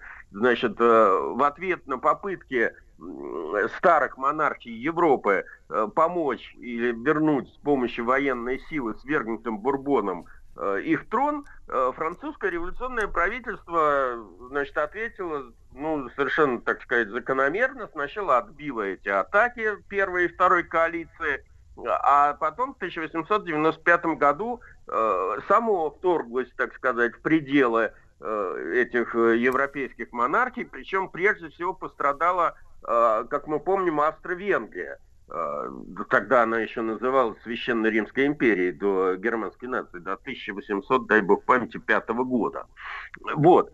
А, и э, первым в этой всей истории пострадала э, Италия. Надо иметь в виду, я напоминаю слушателям, что Италия в те далекие времена еще не была единым э, образованием государственным, а была разделена на несколько Э, этих э, мелких княжеств, там Неаполитанское королевство, королевство обеих Сицилий, Сардинское королевство и тому подобное. Значит, э, часть этих территорий контролировала Австро-Венгрия, поэтому захват тех или иных итальянских, значит, этих государств, это был прямой ответ на австрийскую, на угрозу, как бы, этого австрийского вмешательства в французские дела. Значит, Э, ну, э, естественно, что эти все это мелкие итальянские княжества не могли сопротивляться новой, э, построенной по новому мобилизационному образцу, ведь французы были пионерами в свое время в военном деле, и именно они ввели массовый призыв, что потом аукнулось на французской демографии очень сильно – Потому что в итоге этих всех массовых призывов э, Франция лишилась там 60 или 70 процентов мужчин, понимаете? Отсюда идут очень смешные следствия, э, о которых мы не задаемся этими вопросами. Например, почему французские э, шампанские называются «вдова Клико» и еще какая-то там вдова? Потому что Наполеон вынужден был давать льготы налоговые – тем вдовам и тем семьям, которые лишились кормильцев э, для выращивания винограда и для э, создания э, этого, изготовления вина в шампане, понимаете? И за дело взялись активные женщины. Вот. Поэтому вдова Клико это вполне реальная личность. Так вот, значит, эм, в конце концов, на территориях э, вот Неаполитанского королевства, владений, Пьемонт там еще был, значит, владений, которые контролировала Австро-Венгрия, значит, возникли, э, как то сказать, марионеточные, как мы называем, э, республики или королевства, как это уже можно назвать, которые всецело зависели от французов и в военном отношении, и в политическом отношении. И, как вы понимаете, это, в общем, не нравилось многим итальянцам, э, которые расценивали эту французскую революционную экспансию не как, э, так сказать, э, распространение революционных идей всеобщего равенства и братства, а как просто обычную нормальную интервенцию и оккупацию своих там стран. И, ну, мы с вами много раз обсуждали, что терроризм это удел слабых. Да, ну и, соответственно, не имея до поры до времени возможности вести открытые вооруженные сопротивления, э, прежде всего итальянцы обратились к тактике создания тайных обществ. Э, и первым из таких обществ стала Лего Негра, в переводе на русский язык «Черная лига», тайное общество, которое было основано в 1796 году э, на землях бывшего Неаполитанского королевства, это север Италии. Тут я сделаю небольшое отступление. Некоторое время, значит, я в своей жизни работал во Франции по научным делам, сидел плотно в архивах, и понимая, что вот такой шанс выдается, в общем, не часто в жизни, я копировал все подряд. То, что можно было копировать, значит, э, то, что мне давали – и поэтому привез, в общем, чемодан этих копий, которые у меня тут до сих пор лежат в значительной степени в туне. И вот, слава богу, мы с вами стали обсуждать тайное общество, потому что, э, э, значит, этими итальянскими тайными обществами, включая Карбонария, первоначально занималась французская полиция, потому что, значит, французы оккупировали эти территории, понимаете? И я случайно, так сказать, вдруг оказался э, обладателем копии этих документов, французских докладов по поводу итальянских тайных обществ, понимаете? И сейчас я с радостью с вами делюсь этими вселенскими секретами, хотя они не являются секретами. На самом деле любой желающий может там в архиве французской полиции на, э, в консьержерии или в архиве Министерства внутренних дел в Национальном архиве с этими документами ознакомиться. Никаких секретов там нет. Значит, что касается вот этой вот черной лиги, то на самом деле о ней мало что известно, не считая вот нескольких рапортов, которые сейчас лежат передо мной и которые я цитирую. Значит, если верить вот отчетам французских ажанов, то эта организация, когда она возникла, была очень тесно связана с французскими радикалами-якобинцами, вот членами этого общества бубувистов «Заговор равных», о которых э, я уже рассказывал. Э, ну, также эти рапорты сообщают о намерении членов Черной Лиги осуществлять серию покушений на французских чиновников и офицеров оккупационных войск. Но, собственно говоря, эти документы были созданы потому, что эти вот, э, так сказать, тайные замыслы всплыли с помощью провокации, и, в общем, этих покушений не состоялось. То есть, иными словами, французские правоохранительные органы сумели задушить э, деятельность этого, по крайней мере, тайного общества Черной Лиги на корню. Значит, но надо иметь в виду, что это было только первая ласточка, потому что после французского вторжения в Италию если вы помните, там довольно долго еще даже воевали русские войска вместе во главе с Суворовым, вместе с австрийцами против, э, против э, французов. Значит, и неудачно. В конце концов, Суворов вынужден был выходить через Альпы, значит, э, обратно в Швейцарию. Так вот, после этого французского вторжения и войны, которая там развернулась, Наполеоном Италия чуть ли не на целое столетие станет рассадником разных тайных обществ, многие из которых были революционные, и многие из которых, в общем, по сути дела, способствовали объединению Италии в единое государство. Из них как минимум два общества у вас должно быть на слуху. Это, во-первых, мафия, которая бессмертна, значит, э, а, а во-вторых, э, это карбонарии, которые выдвинули из своей среды, можно сказать, Джузеппе Гарибальди. И об этом мы будем говорить, я думаю, в других, так сказать, наших передачах, если еще эти рассказы не будут мои скучны. Дмитрий Алексеевич, но Гарибальди это же борец за освобождение итальянского трудового человека. Правильно, и опирался он на тайное общество Карбонария то есть угольщиков, по сути дела, ну, я не хочу предварять этот рассказ, просто на самом деле есть устав этих карбонариев, где каждый, так сказать, член этого тайного общества должен был хранить у себя дома винтовку, вот, сродни такой же, как этот самый вчерашний стрелок у нас в Перми устроил, и запас там, с, э, некий запас патронов, и каждый из этих членов этого общества знал только свои пять человек, которые с ним по пятеркам они были связаны, понимаете? Почти как у Нечаева. Вот. Э, но это отдельный разговор. Давайте сейчас я сосредоточусь на более, так сказать, ранних обществах, которые все-таки больше связаны с французами, а не Да-да. итальянцами. Значит, э, второе общество, которое я бы сегодня хотел хотя бы начать рассказывать, оно довольно романтическое. Оно называется «Тайное общество Филадельфия». Вот вы знаете, что, что обозначает в переводе название города Филадельфия в Америке? Что-то с, с любовью языка, связано. Да, это братская любовь в переводе с греческого языка. И изначально это французское общество было основано студентами университета Безансона, знали бы об этом студенты Безансона, как литературный кружок. А, но в 1799 году Наполеон взял власть, а, Соответственно, вместо того, чтобы читать литературные труды, студенты-читатели стали все больше и больше читать политических памфлетов, они втянулись в политику и в итоге превратились в полноценное тайное общество. Значит, э, опасность этого общества для французских властей э, представляла то обстоятельство, что поставив себе политическую цель свержения Наполеона, когда Наполеон захватил власть и стал императором, ну, сначала консулом первым, а потом императором, то в качестве метода достижения своих целей Филадельфия рассматривали вооруженное восстание. Причем не где-нибудь, а в провинциях Восточной Франции. Они предполагали поднять там мятеж, Э, отделиться от э, другой, всей остальной Франции, образовать на ее территории самостоятельную Секванскую республику, ну и, соответственно, начать борьбу с э, Парижем как бы, до, до установления своей власти в остальной Франции.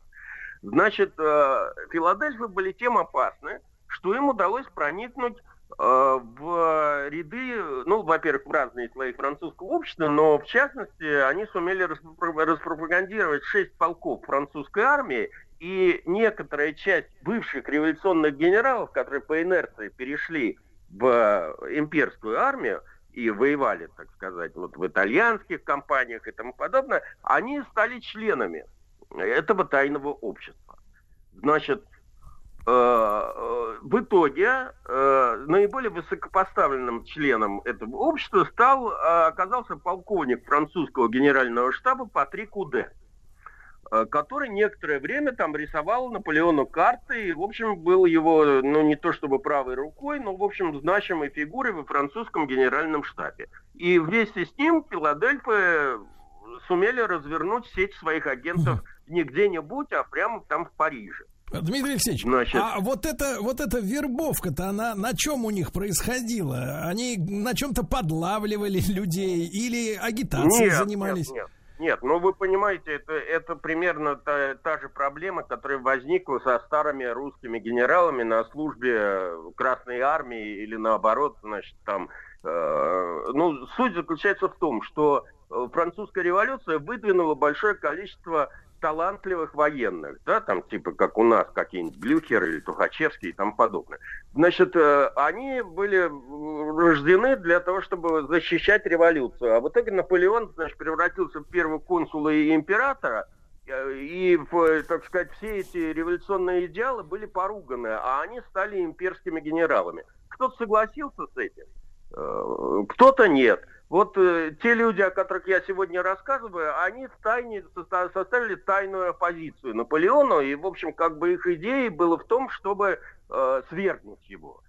И выбрали они своим путем военный заговор. То есть По они хотели, с, Дмитрий Алексеевич, хотели свергнуть Наполеона и вернуть на улицы гильотины. Примерно, значит, они не говорили про гильотины, но, в общем, они жили революционным этим. Хорошо. И самое главное, Хорошо. что им удалось это сделать. Да, на, Дмитрий на, мы, мы как раз вот на этой, на этой важной ноте давайте поставим многоточие, и в следующий раз как раз вот и, и об этом заговоре э, договорим. А, э, Дмитрий Алексеевич Гутнов, э, профессор Московского государственного университета, доктор исторических наук в нашем цикле «История тайных обществ».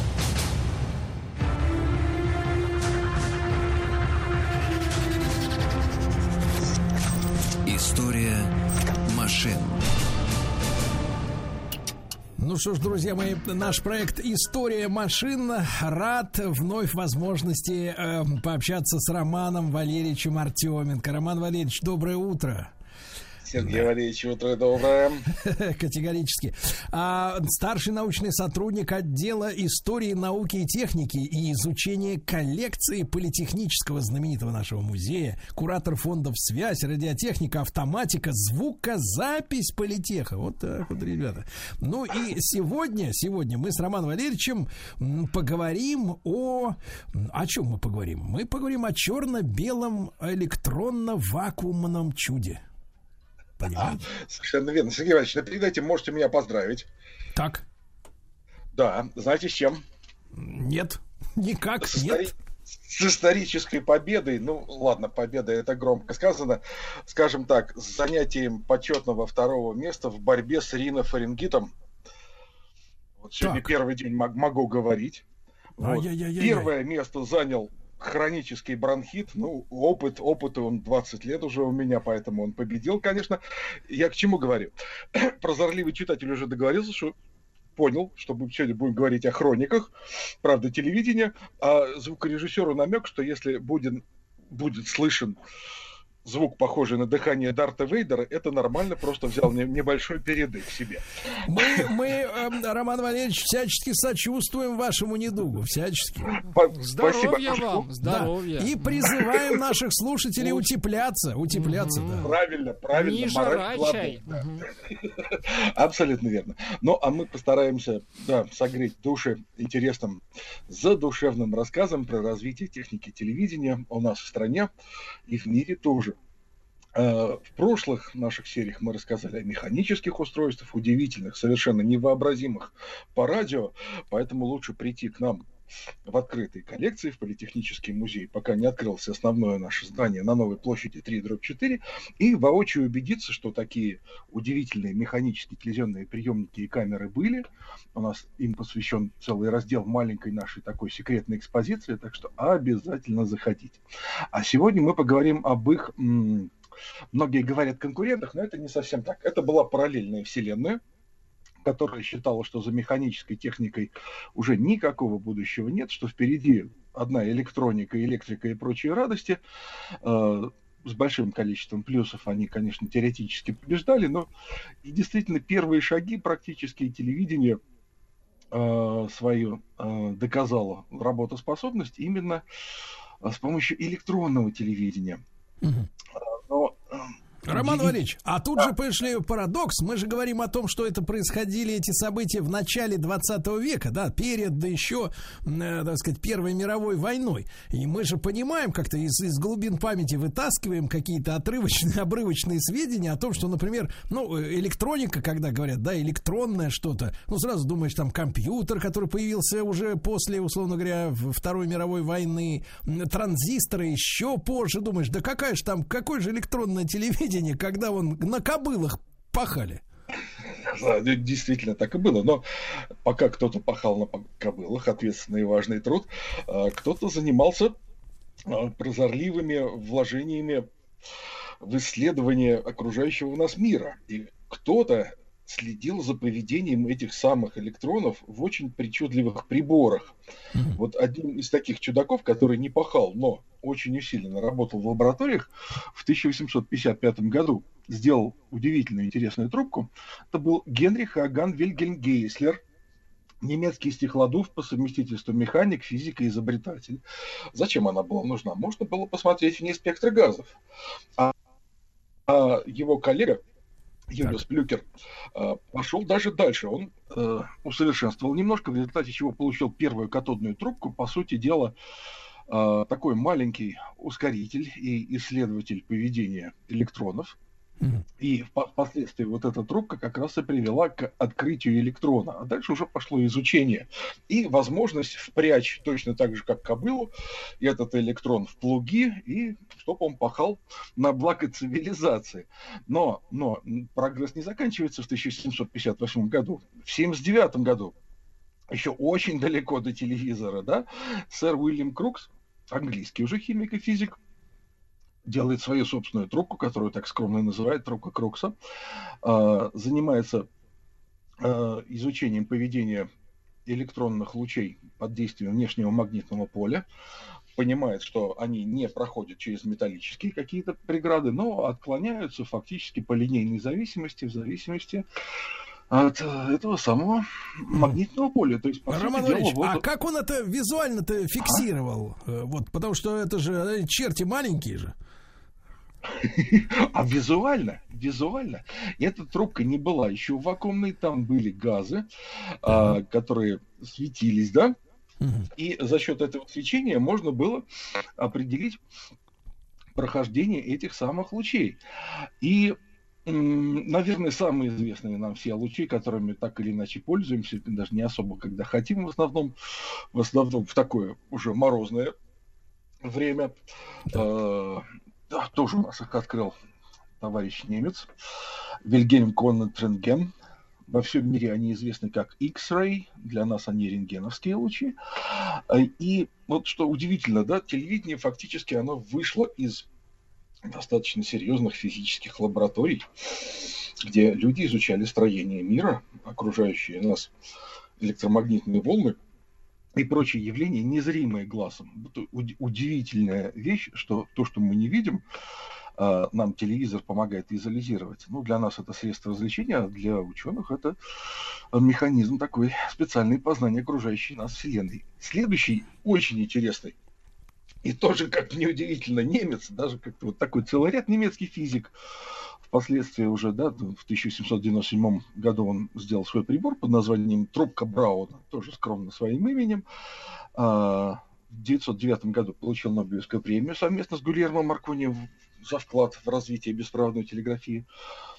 А, что он сделал? Эта трубка Брауна была немножко хитрее, чем все предыдущие. Тут уже магниты обычные заменялись электромагнитами. Можно было отклонять, ну, в случае с первой трубкой Брауна, в одной плоскости этот самый электромагнитный луч, а, электронный, электронный, простите, лучик. В результате э, можно было наблюдать высокочастотные колебания. То есть то, что он сделал, это еще не телевизор, но это уже осциллоскоп или как его немножко по ошибке называют, осциллограф. То есть это вот зеленая вот эта вот круглая штуковина, да? да? Да, да, да, которых мы привыкли видеть во всех научных э, и популярных фильмах про наши НИИ. Вот. Это было уже в 1897 году, правда, в немножко причудливом виде, потому что он предложил использовать этот электромагнит для развертки только в одной плоскости, а для развертки во второй использовался зеркальный барабан, и на стенку проецировалось это изображение. Но он интересен не только изобретением этой самой трубки, но и тем, что среди его учеников были основоположники у нас отечественной электроники Леонид Исаакович Мандельштам и Николай Дмитриевич Пополекси. Так что ни много ни мало, вот русская школа имеет немецкие корни, по крайней мере в области высокочастотной радиотехники. А, надо сказать, что это очень непростой прибор. Это самая трубка при всей внешней, так сказать, изящности и похожести, ну, что где-то на 10-литровую растянутую банку для засолки огурцов, внутри хитрые электроды. Внутри есть люминофор на экране, и э, ни много ни мало, порядка 100 киловольт требовалось для ее нормальной работы. 100 киловольт, это как по-людски-то, если описать людям? О, ну, возьмите, так, у нас в аккумуляторе по-прежнему 12 вольт, да? Да. Но, возьмите... Шибанет или не шибанет? Вот. 10, 10 тысяч аккумуляторов. Шибанет. Соедините В принципе, при небольших токах вы можете и не заметить этого напряжения. Да? А для, так скажем, волосы могут дыбом стать, ну, вряд ли будет, если маленький ток. А если... Но не зажарится еще, да, кожа? Да, да. Но, но чувствительно, будет чувствительно. Но самое интересное, что Uh, вот эту трубочку uh, взяли два изобретателя Дикман и Глаги, приделали к ней на реостатах uh, систему управления и что-то смогли писать на экране, какие-то буквы там. Идея была интересная. Они сделали это в 1906 году. Получился такой не то чтобы телевизор, да. но скорее э, телеграф. Телеграф, да, возможность на расстоянии передавать вот то, что вы начертили. Не очень новая идея. Но вот в 1907 году наш с вами соотечественник, не какой-то там простой немец, а Борис Львович Розинг, да. собственной персоной, э, решил сделать телевизор с этой трубочкой. Так. Он, правда, его называл немножко по-другому, он называл его электроскопом. Угу. То есть что-то, что с помощью электричества позволяет нам видеть. А как эта штука а, была устроена? Вот, очень интересно. Это сочетание было то, о чем мы говорили в предыдущем цикле, э, механическая система развертки, которая у нее состояла из двух э, барабанов, каждый имел по 8 граней, на конце каждой из этих граней имелся небольшой магнитик, э, который через электромагнит, установленный стационарно, сообщал координаты развертки одному из электромагнитов отклоняющей системы э, трубки Брауна. И был фотоэлемент, который управлял, собственно говоря, э, яркостью этого сигнала. В результате экспериментов ну, пришлось, правда, подождать примерно 4 года, пока адекватная установка была построена Борисом Львовичем Розингом, а патенты уже в 1907 году были заявлены и получены. И э, был, наверное, первый успех в истории телевидения. Он передал в 11 году, ни много ни мало, да, 110-летний юбилей у нас сейчас, есть повод отметить, э, передал сигнал, состоящий из четырех светлых полос на черном фоне. Ну, что-то да. похожее на решетку. Друзья мои, с нами Роман Валерьевич Артеменко. Несмотря ни на что, видите, человек, можно сказать, э, э, выстоял в борьбе, да, но последствия еще есть. Э, заболевание, одевайтесь теплее. Сегодня Роман Валерьевич подарил нам замечательный повод. Мы его, конечно, оприходуем. Не пройдем вот. мимо этого повода. Да-да-да, старший научный сотрудник отдела истории, науки и техники, изучения коллекции э, Политехнического музея. Мы говорим об электронном э, телевидении. И вот э, о, о Борисе Розинге, который сгинул, я так понимаю, да, у нас э, в недрах ЧК, уже там О, на рубеже да, 20-х. Да. А, а его ученик сумел выбраться в 20-е годы, да, и, так сказать, тоже сумел, для телевидения. Сумел, но, но до него было еще очень много сделано. Причем об этом забывают часто. Я думаю, что мы как раз должны наших слушателей уведомить о том, что было сделано до того, что успел сделать ученик. И надо напомнить, за что же был, собственно говоря, подвергнут репрессиям сам Борис Львович Розин. Он одолжил небольшую сумму денег своему коллеге, но потом выяснилось, что коллега-то какого-то неправильного происхождения, и Борис Львович Розин был обвинен в финансировании чуть ли не террористической организации. Поэтому вот такие вот вещи происходили в 30-е годы 20 века. Да, да, да. Вот, да. Ну, так вот, Роман Валерьевич, Роман Валерьевич, а вот эта, вот эта машина, о которой вы рассказываете, она получается наполовину только электронная, да? Там еще и механики много. Абсолютно верно. Но самое-то главное состояло в чем? Что Борис Львович Рузинг прекрасно понимал, что система механической развертки не удовлетворяет требованиям передачи высококачественного изображения. Он видел, что потенциал телевидения да, раскрывается только в том случае, если и приемная трубочка у нас, да, или как ее наоборот у нас сейчас называют, телевизионщики передающие, да, то есть впоследствии тоже иконоскопом стала называться, а она будет работать на электронном принципе. Почему? Потому что является безинерционным это самое электронное перо, в отличие от всех механических дисков, призм, зеркальных винтов или прочее, прочее. А безинерционность вам обеспечит очень высокую скорость управления. Ну, к тому же знаете, да, что скорость распространения в вакууме электронов у нас аж равна скорости света, без малого 300 тысяч километров в секунду. Вот, поэтому если ранние трубки у нас были иногда заполнены какими-то инертными или заряженными газами, а, для получения высококачественной картинки нам потребовался высокий вакуум. Вот. И, как вы уже видели, в лабораториях очень часто да, находили места себе такие приборы не случайно. То есть, да, везде, где требовалась высокая частота эксперимента, посмотреть, что же из себя представит электрон или тот или иной газ при облучении разного вида излучениями идеальная чистая среда. То есть, если нам говорят, что природа не терпит пустоты, то как минимум физика и телевидение ее жаждали. Роман Валерьевич, а можно вот вопрос, вопрос от нашего, э, так сказать, юната Владика? Да. Вот. Э, вопрос. Э, слушайте, мы все помним эти телевизоры с трубкой, правильно? Эти огромные да. у них там, да. значит, вот они сами были ящики огромные, сзади еще да. была накладка, они, эта штука еще торчала туда где-то на на метр, наверное, за экран, да, да выдавалось. Да, да. Вот смотрите, да. оттуда из этой, как бы, из этой, из этого зада, да, шарашили электроны, правильно? Шарашили. Там, значит, да. лампа стояла, да. Она, значит, да. эти электроны бились в экран, правильно? И на нем создавали это изображение, которое мы видели, правильно? На телеке. Да. Да, а да, дальше-то да. они куда? Вот э, они прям в зрители ж летали, летели, получается, и прямо через голову, через руки, все это через нас пролетало, так? Сергей Валерьевич, если я вам сейчас предложу купить у меня вакуумную бомбу, вы купите? Смотря почем. Вот, вопрос цены. А если я вам предложу э, источник э, высокоскоростных, лучше так сказать, если я вам предложу купить у меня ускорители элементарных частиц. Так, ну тут я уже подумаю, это уже сложные какие-то материи. Точно. Вот, а, а если у вас стоит дома старый телевизор с кинескопом, по большому счету, это одновременно и вакуумная бомба, и ускоритель.